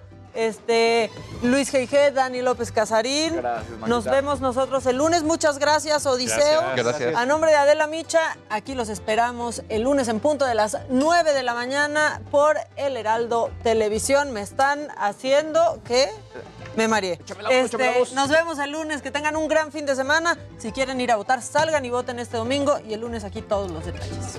Hasta, hasta luego.